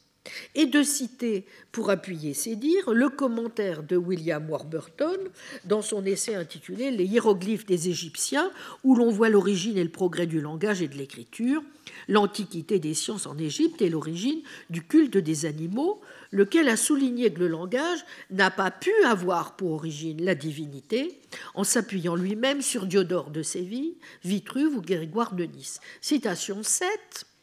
À juger seulement par la nature des choses, dit M. Warburton, et indépendamment de la révélation, qui est un guide plus sûr, l'on serait porté à admettre l'opinion de Diodore de Sicile et de Vitruve que les premiers hommes ont vécu pendant un temps dans les cavernes et les forêts, à la manière des bêtes, n'articulant que des sons confus et indéterminés jusqu'à ce que ces temps associés, pour se secourir mutuellement, ils soient arrivés par degrés à en former de distincts par le moyen de signes ou de marques arbitraires convenus entre eux afin que celui qui parlait pût exprimer les idées qu'il avait besoin de communiquer aux autres. C'est ce qui a donné lieu aux différentes langues, car tout le monde convient que le langage n'est point inné. Car tout le monde convient que le langage n'est point inné.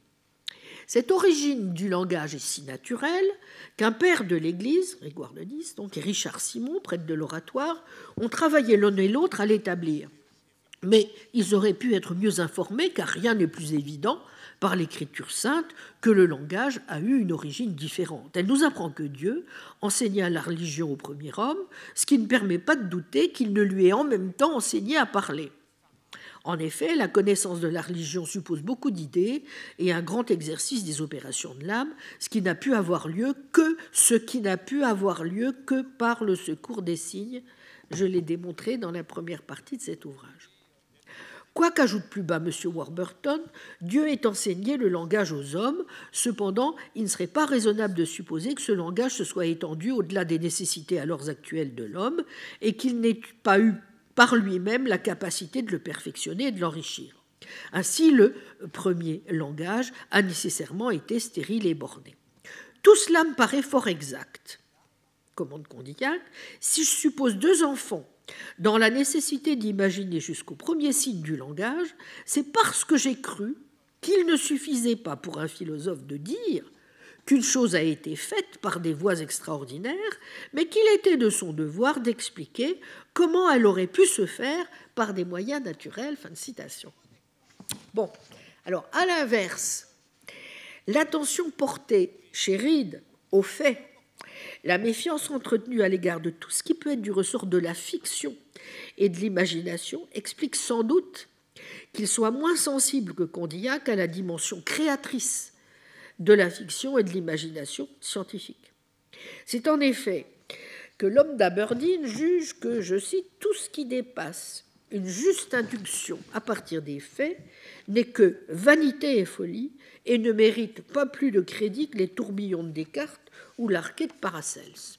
En témoigne sa critique fort newtonienne des hypothèses dans les pouvoirs intellectuels et ses exhortations à la prudence pour le choix des causes des phénomènes. Mais c'est aussi sans doute, voyez-vous, ce qui expliquera qu'il accordera moins de place que Condillac à la puissance créatrice des signes comme ouvrage. Un Condillac chez qui on a pu souligner l'attention toute nominaliste à ce qui relève de l'invention de l'esprit.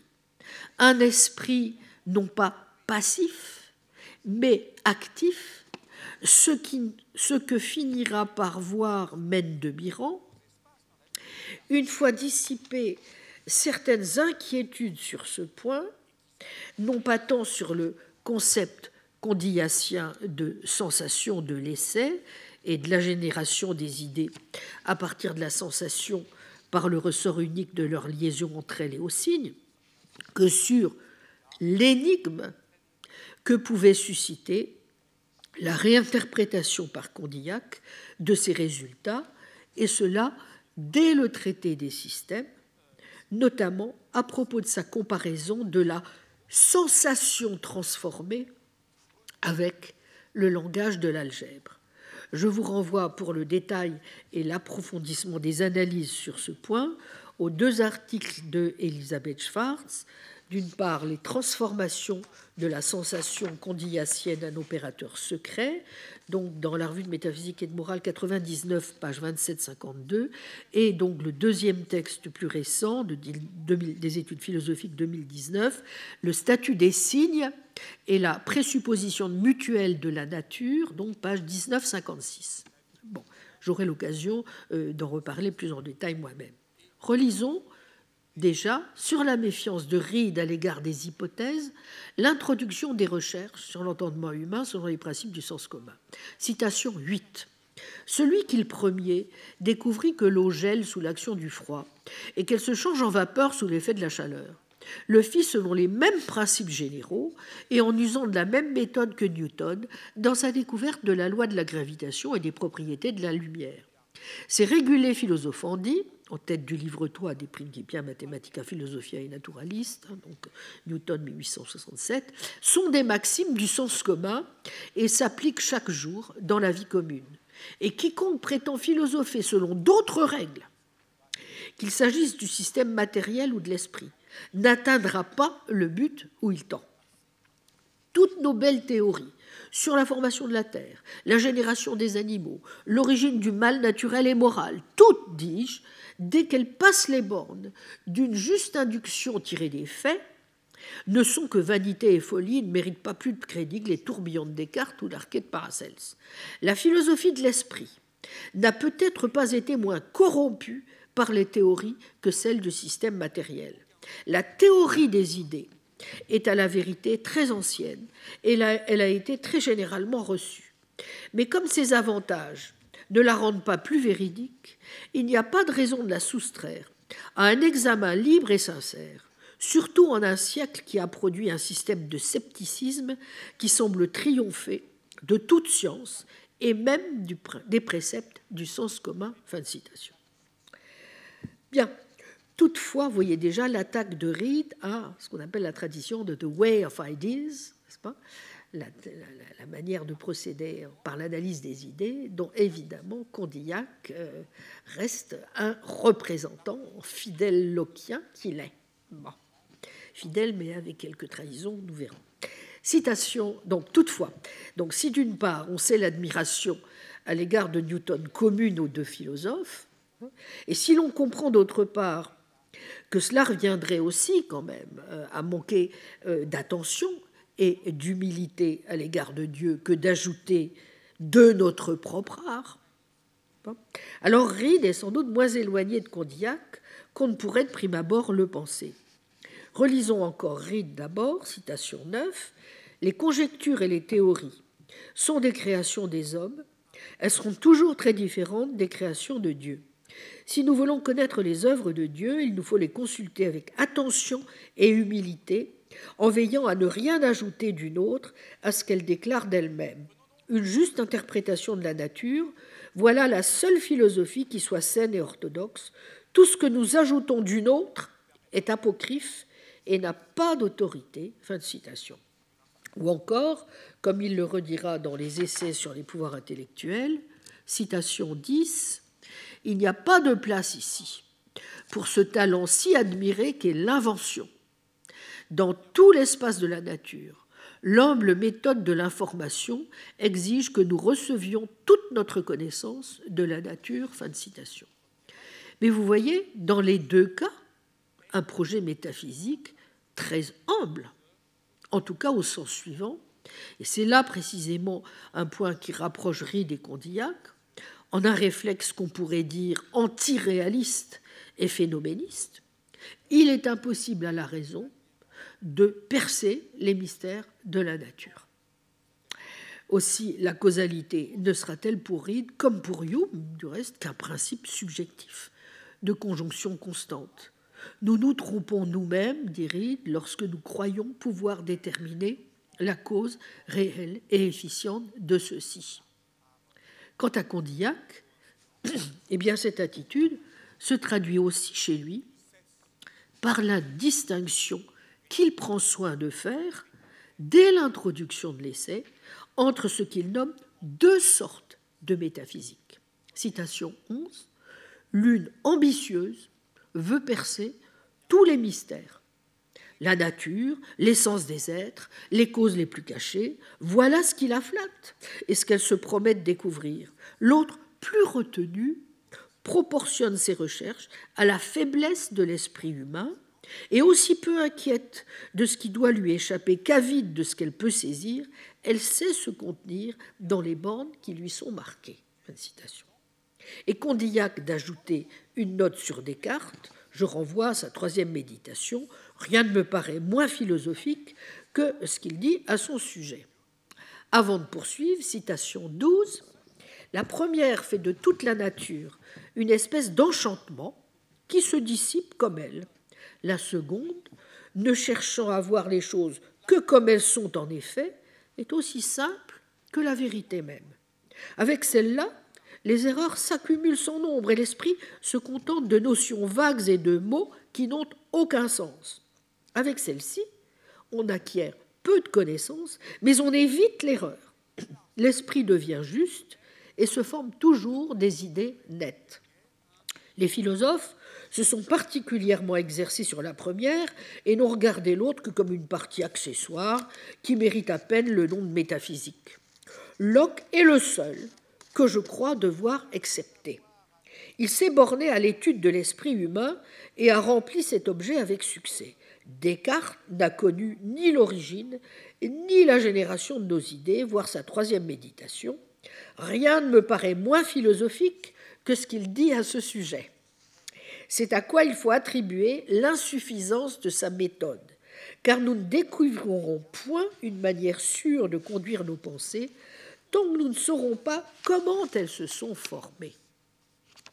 Au passage, comme vous le voyez, pour Condillac, il s'agit moins de critiquer la métaphysique ou de signer l'arrêt de mort de cette science dont il déplorait dès le début de l'essai de 46 qu'elle fut, je cite, aujourd'hui si négligée en France, ou de renoncer au goût de la métaphysique, que de s'efforcer, comme le dit fort justement Elisabeth Schwartz, de déterminer quelle sera la bonne, et en conséquence de dénoncer les fantômes et l'enchantement, vous voyez son terme, où nous tient la fausse métaphysique tentation qu'il avait lui-même connue de considérer les métaphysiciens comme les moins sages des philosophes. Je, me trouvais presque partout, ne trouvais presque partout, écrit-il, que des fantômes, et je faisais un crime à la métaphysique des égarements de ceux qui la cultivaient. Bon, et vous voyez, finalement, il euh, devient un petit peu moins euh, sévère. Cela posé, il est encore un autre point, ce sera ma quatrième remarque, sur lequel il conviendrait de nuancer l'opposition entre nos deux philosophes.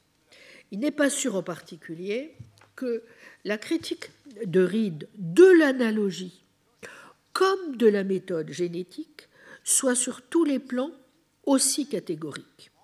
D'une part, en effet, et c'est ce qu'a fort justement observé Schultes, au fond, la critique de la première est un peu en contradiction avec les arguments du consentement universel et du langage commun auquel Reed recourt lui-même bel et bien dans sa défense du sens commun.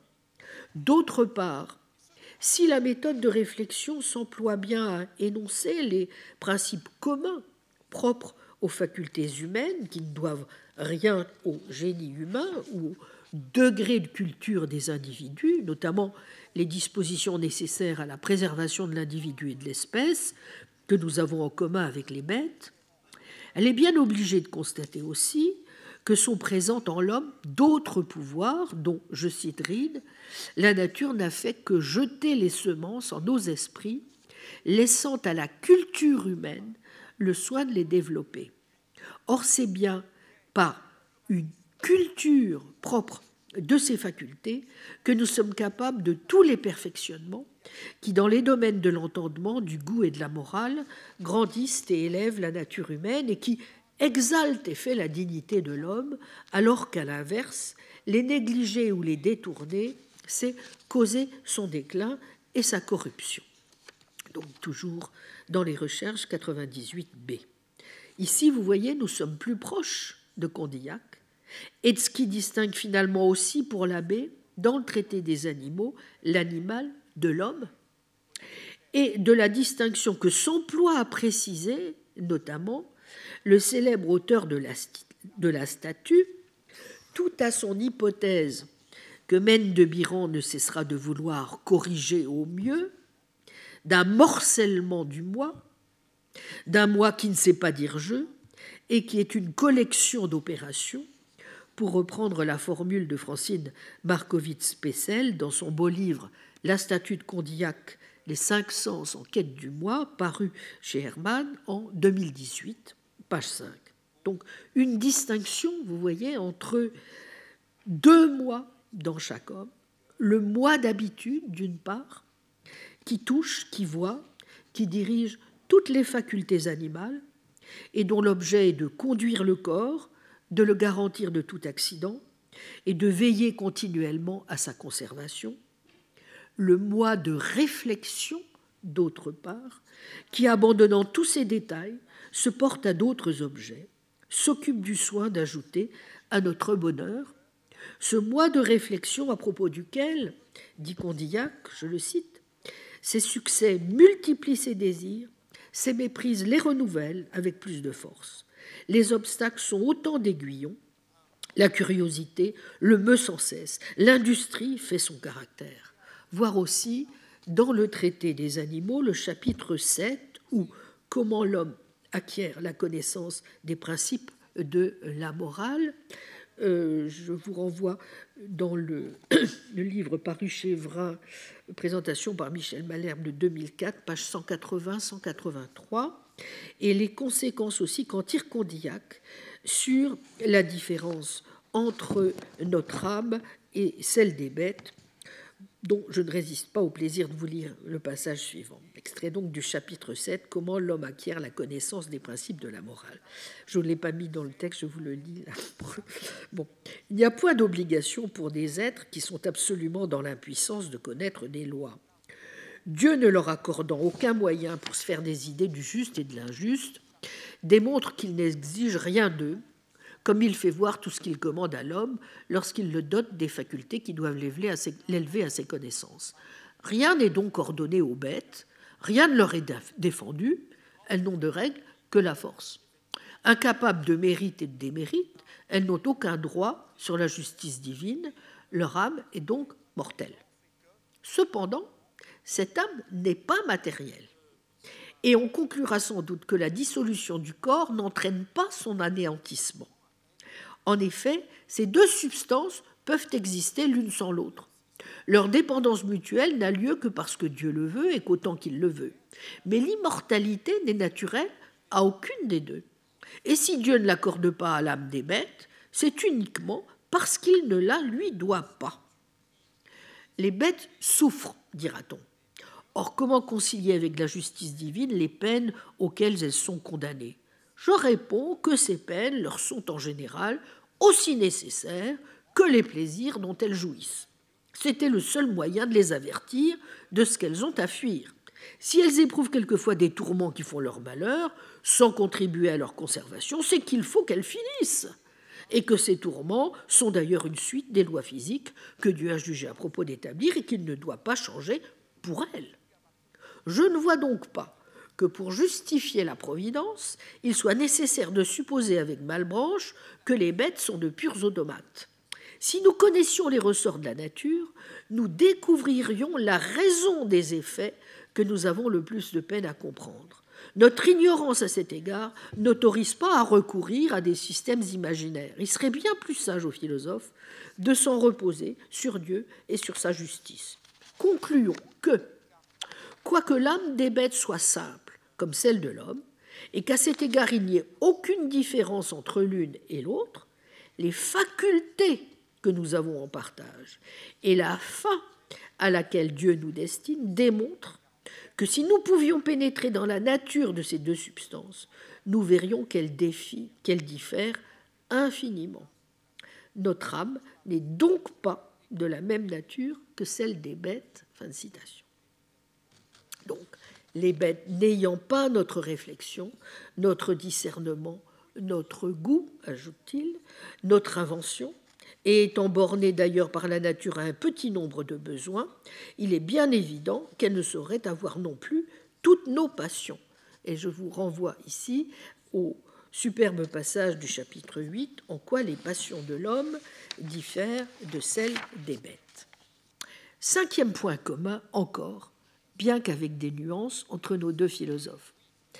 De même que Condillac préconise pour corriger nos habitudes, responsables souvent de l'emprise des passions, de considérer comment elles s'acquièrent, comment à mesure qu'elles se multiplient, elles se combattent, s'affaiblissent et se détruisent mutuellement, car alors nous connaîtrons les moyens propres à faire croître les bonnes et à déraciner les mauvaises, et eh bien de même, pour retrouver les principes de ce don, dont la perversion et l'abus sont les causes de la plupart des maux qui affligent la vie humaine, et c'est sur les pouvoirs actifs, page 62, par une chimie pure, impure pardon, des perceptions et des notions primitives, Reed envisage lui aussi de retracer, je cite, une histoire distincte et complète de tout ce qui s'est passé dans l'esprit d'un enfant elle constituerait en effet, dit-il, un trésor pour l'histoire naturelle, qui jetterait probablement plus de lumière sur les facultés humaines que tous les systèmes des philosophes à leur sujet depuis le début du monde.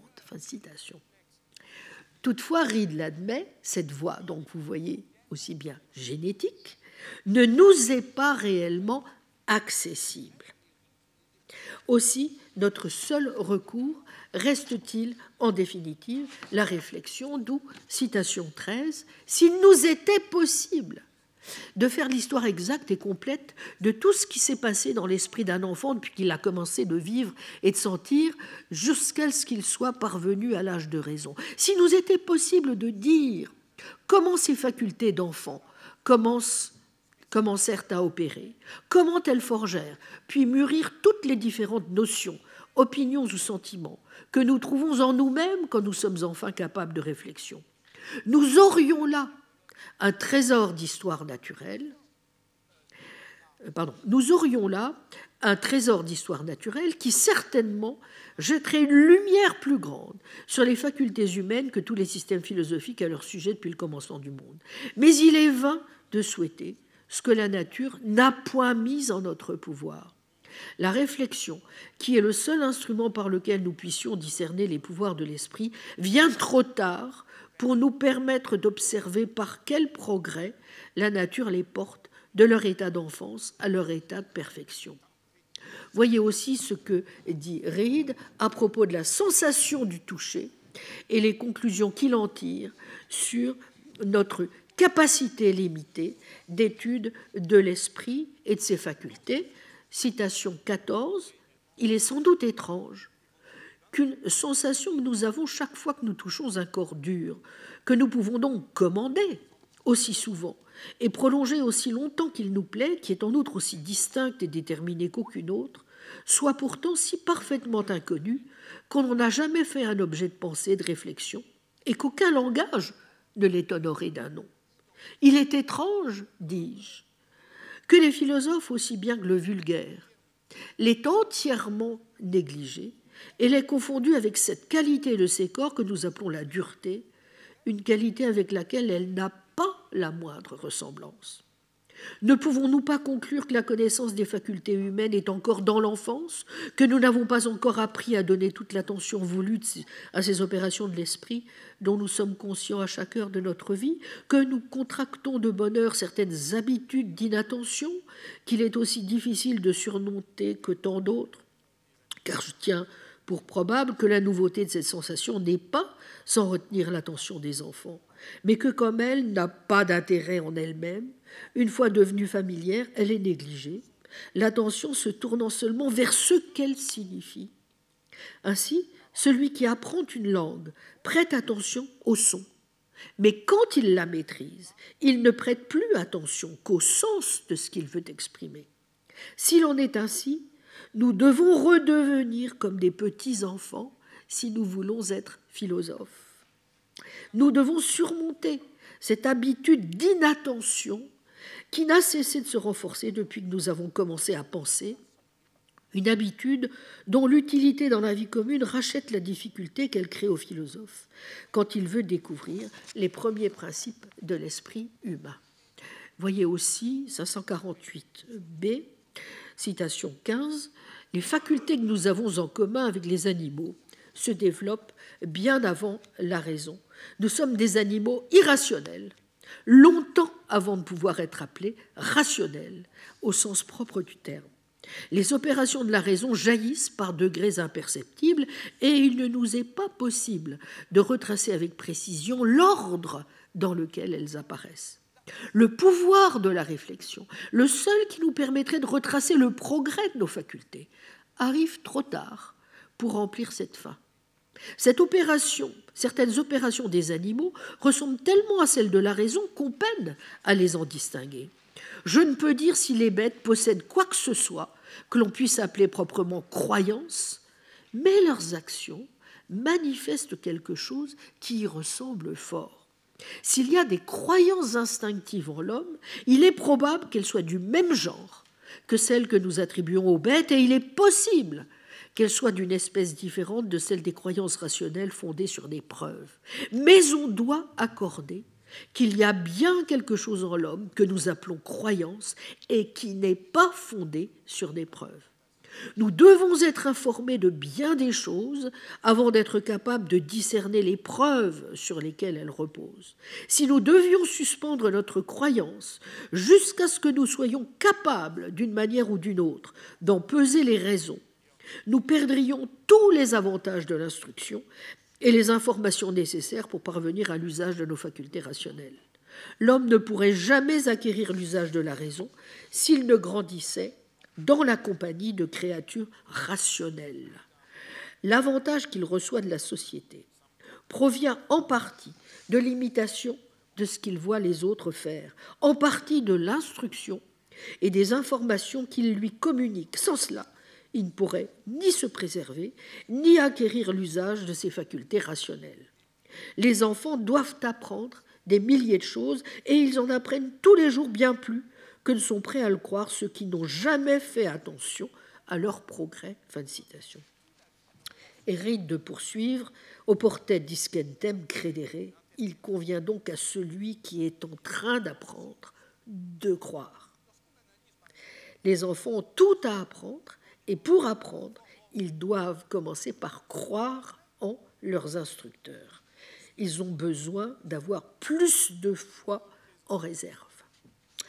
Reed l'admet donc, cette voie génétique, n'est-ce pas, que prise tant, nous l'avons vu Condillac, pourrait nous livrer bien des secrets utiles. Mais voilà, elle ne nous est pas réellement accessible. Aussi, notre seul recours reste-t-il la réflexion? Mais vous voyez, il n'empêche, Reed comme Condillac et de façon générale les empiristes sont bien à la recherche d'un fond commun antérieur aux préjugés et aux illusions et que doit permettre, pour Condillac au moins, de retrouver l'analyse. Ajoutons, et ce sera ma sixième remarque, que pour y parvenir, pour l'un comme pour l'autre, L'étude de l'esprit et de ses opérations n'a pas intérêt, en termes de méthode, à s'appuyer sur des définitions. Les opérations simples de l'esprit, Martel Reed, ne sont pas justiciables de définition. Citation 16. Les opérations les plus simples de l'esprit n'admettent pas de définition logique. Tout ce que nous pouvons faire est de les décrire de manière à conduire ceux qui les appréhendent en eux-mêmes à y porter leur attention et à y appliquer leurs réflexions. Et il est souvent très difficile de les décrire assez pour réussir. Fin de citation. Pire, pour certains d'entre eux, entreprendre d'essayer de les définir ne peut qu'induire en erreur. C'est le cas par exemple de penser, appréhender, croire, vouloir, désirer, d'où citation 17, quiconque comprend le langage a quelques notions de la signification de ces mots Et quiconque est capable de réfléchir peut, en faisant attention aux opérations de son propre esprit, qui sont signifiées par eux, s'en former une notion claire et distincte, mais on ne peut les définir logiquement. Fin de citation. Donc, c'est également, vous voyez, le cas de percevoir, se souvenir, imaginer, juger, raisonner, et même de promettre ou conclure un contrat. Comme il est donc souvent impossible de définir les mots qu'il nous faut pourtant utiliser sur ces sujets, Reed préconise de se servir, je le cite, le plus possible des mots communs dans leur acception commune, en indiquant les divers sens dans lesquels ils sont ambigus. Et dit-il, si l'on doit employer des mots moins communs, bien alors, il faut s'efforcer de les expliquer du mieux possible, mais sans prétendre donner des définitions logiques lorsque la nature du sujet ne s'y prête pas. Et bien, de la même manière, on le sait, Condillac juge souvent que la définition ne s'impose pas, voire se révèle inutile, notamment dans le cas des idées simples. Mais les raisons pour lesquelles il condamne les définitions ne sont pas tout à fait semblables dans le cas de Condillac et dans le cas de Reed, et cette différence entre eux n'est pas, pour ce qui nous occupe, dénuée d'intérêt. Pour Condillac, sans doute les définitions ont-elles peut-être, comme pour le défaut de s'encombrer du formalisme, là où, critiquant celui-ci, comme en témoigne la disparition de toute trace de formalisme, même sous la forme résiduelle qu'elle revêt dans les logiques de l'époque, et comme si la logique de Port-Royal avait suscité un mouvement croissant de méfiance et de désaffection à l'égard du logique, Condillac tente à procéder, pour reprendre la belle formule de Jean-Claude Pariente, à un certain effacement du logique, en tout cas dès lors que celui-ci est compris comme un art du parler pour parler, sans objet, sans but, sans rien à dire, comme il est dit dans la langue des calculs, opérant, voire notamment sa critique de la frivolité du syllogisme, une frivolité qui n'apprend rien à personne, au détriment donc du contenu et donc de l'idée, ou plus encore de la manière dont elle a été acquise. Voilà qui n'est en rien instructif, ne cesse de dire Condillac. De même, Condillac refusera de confondre le raisonnement et la forme syllogistique, tant il est vrai que pour lui, comme le martèle Jean-Claude Pariente, c'est la découverte des liens qui unissent plusieurs jugements qui fait le raisonnement. Ce n'est pas la façon dont on l'exprime.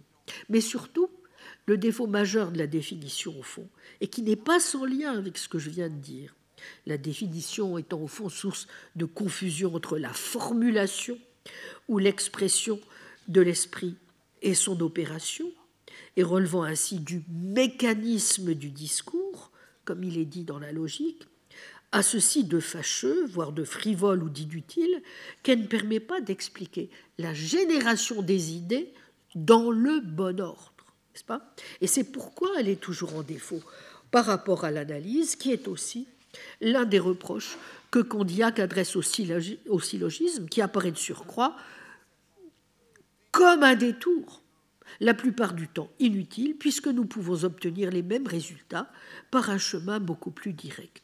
Ainsi qu'il le dit dans L'art de penser, je cite, Il importe peu de la forme que je donne à mon raisonnement.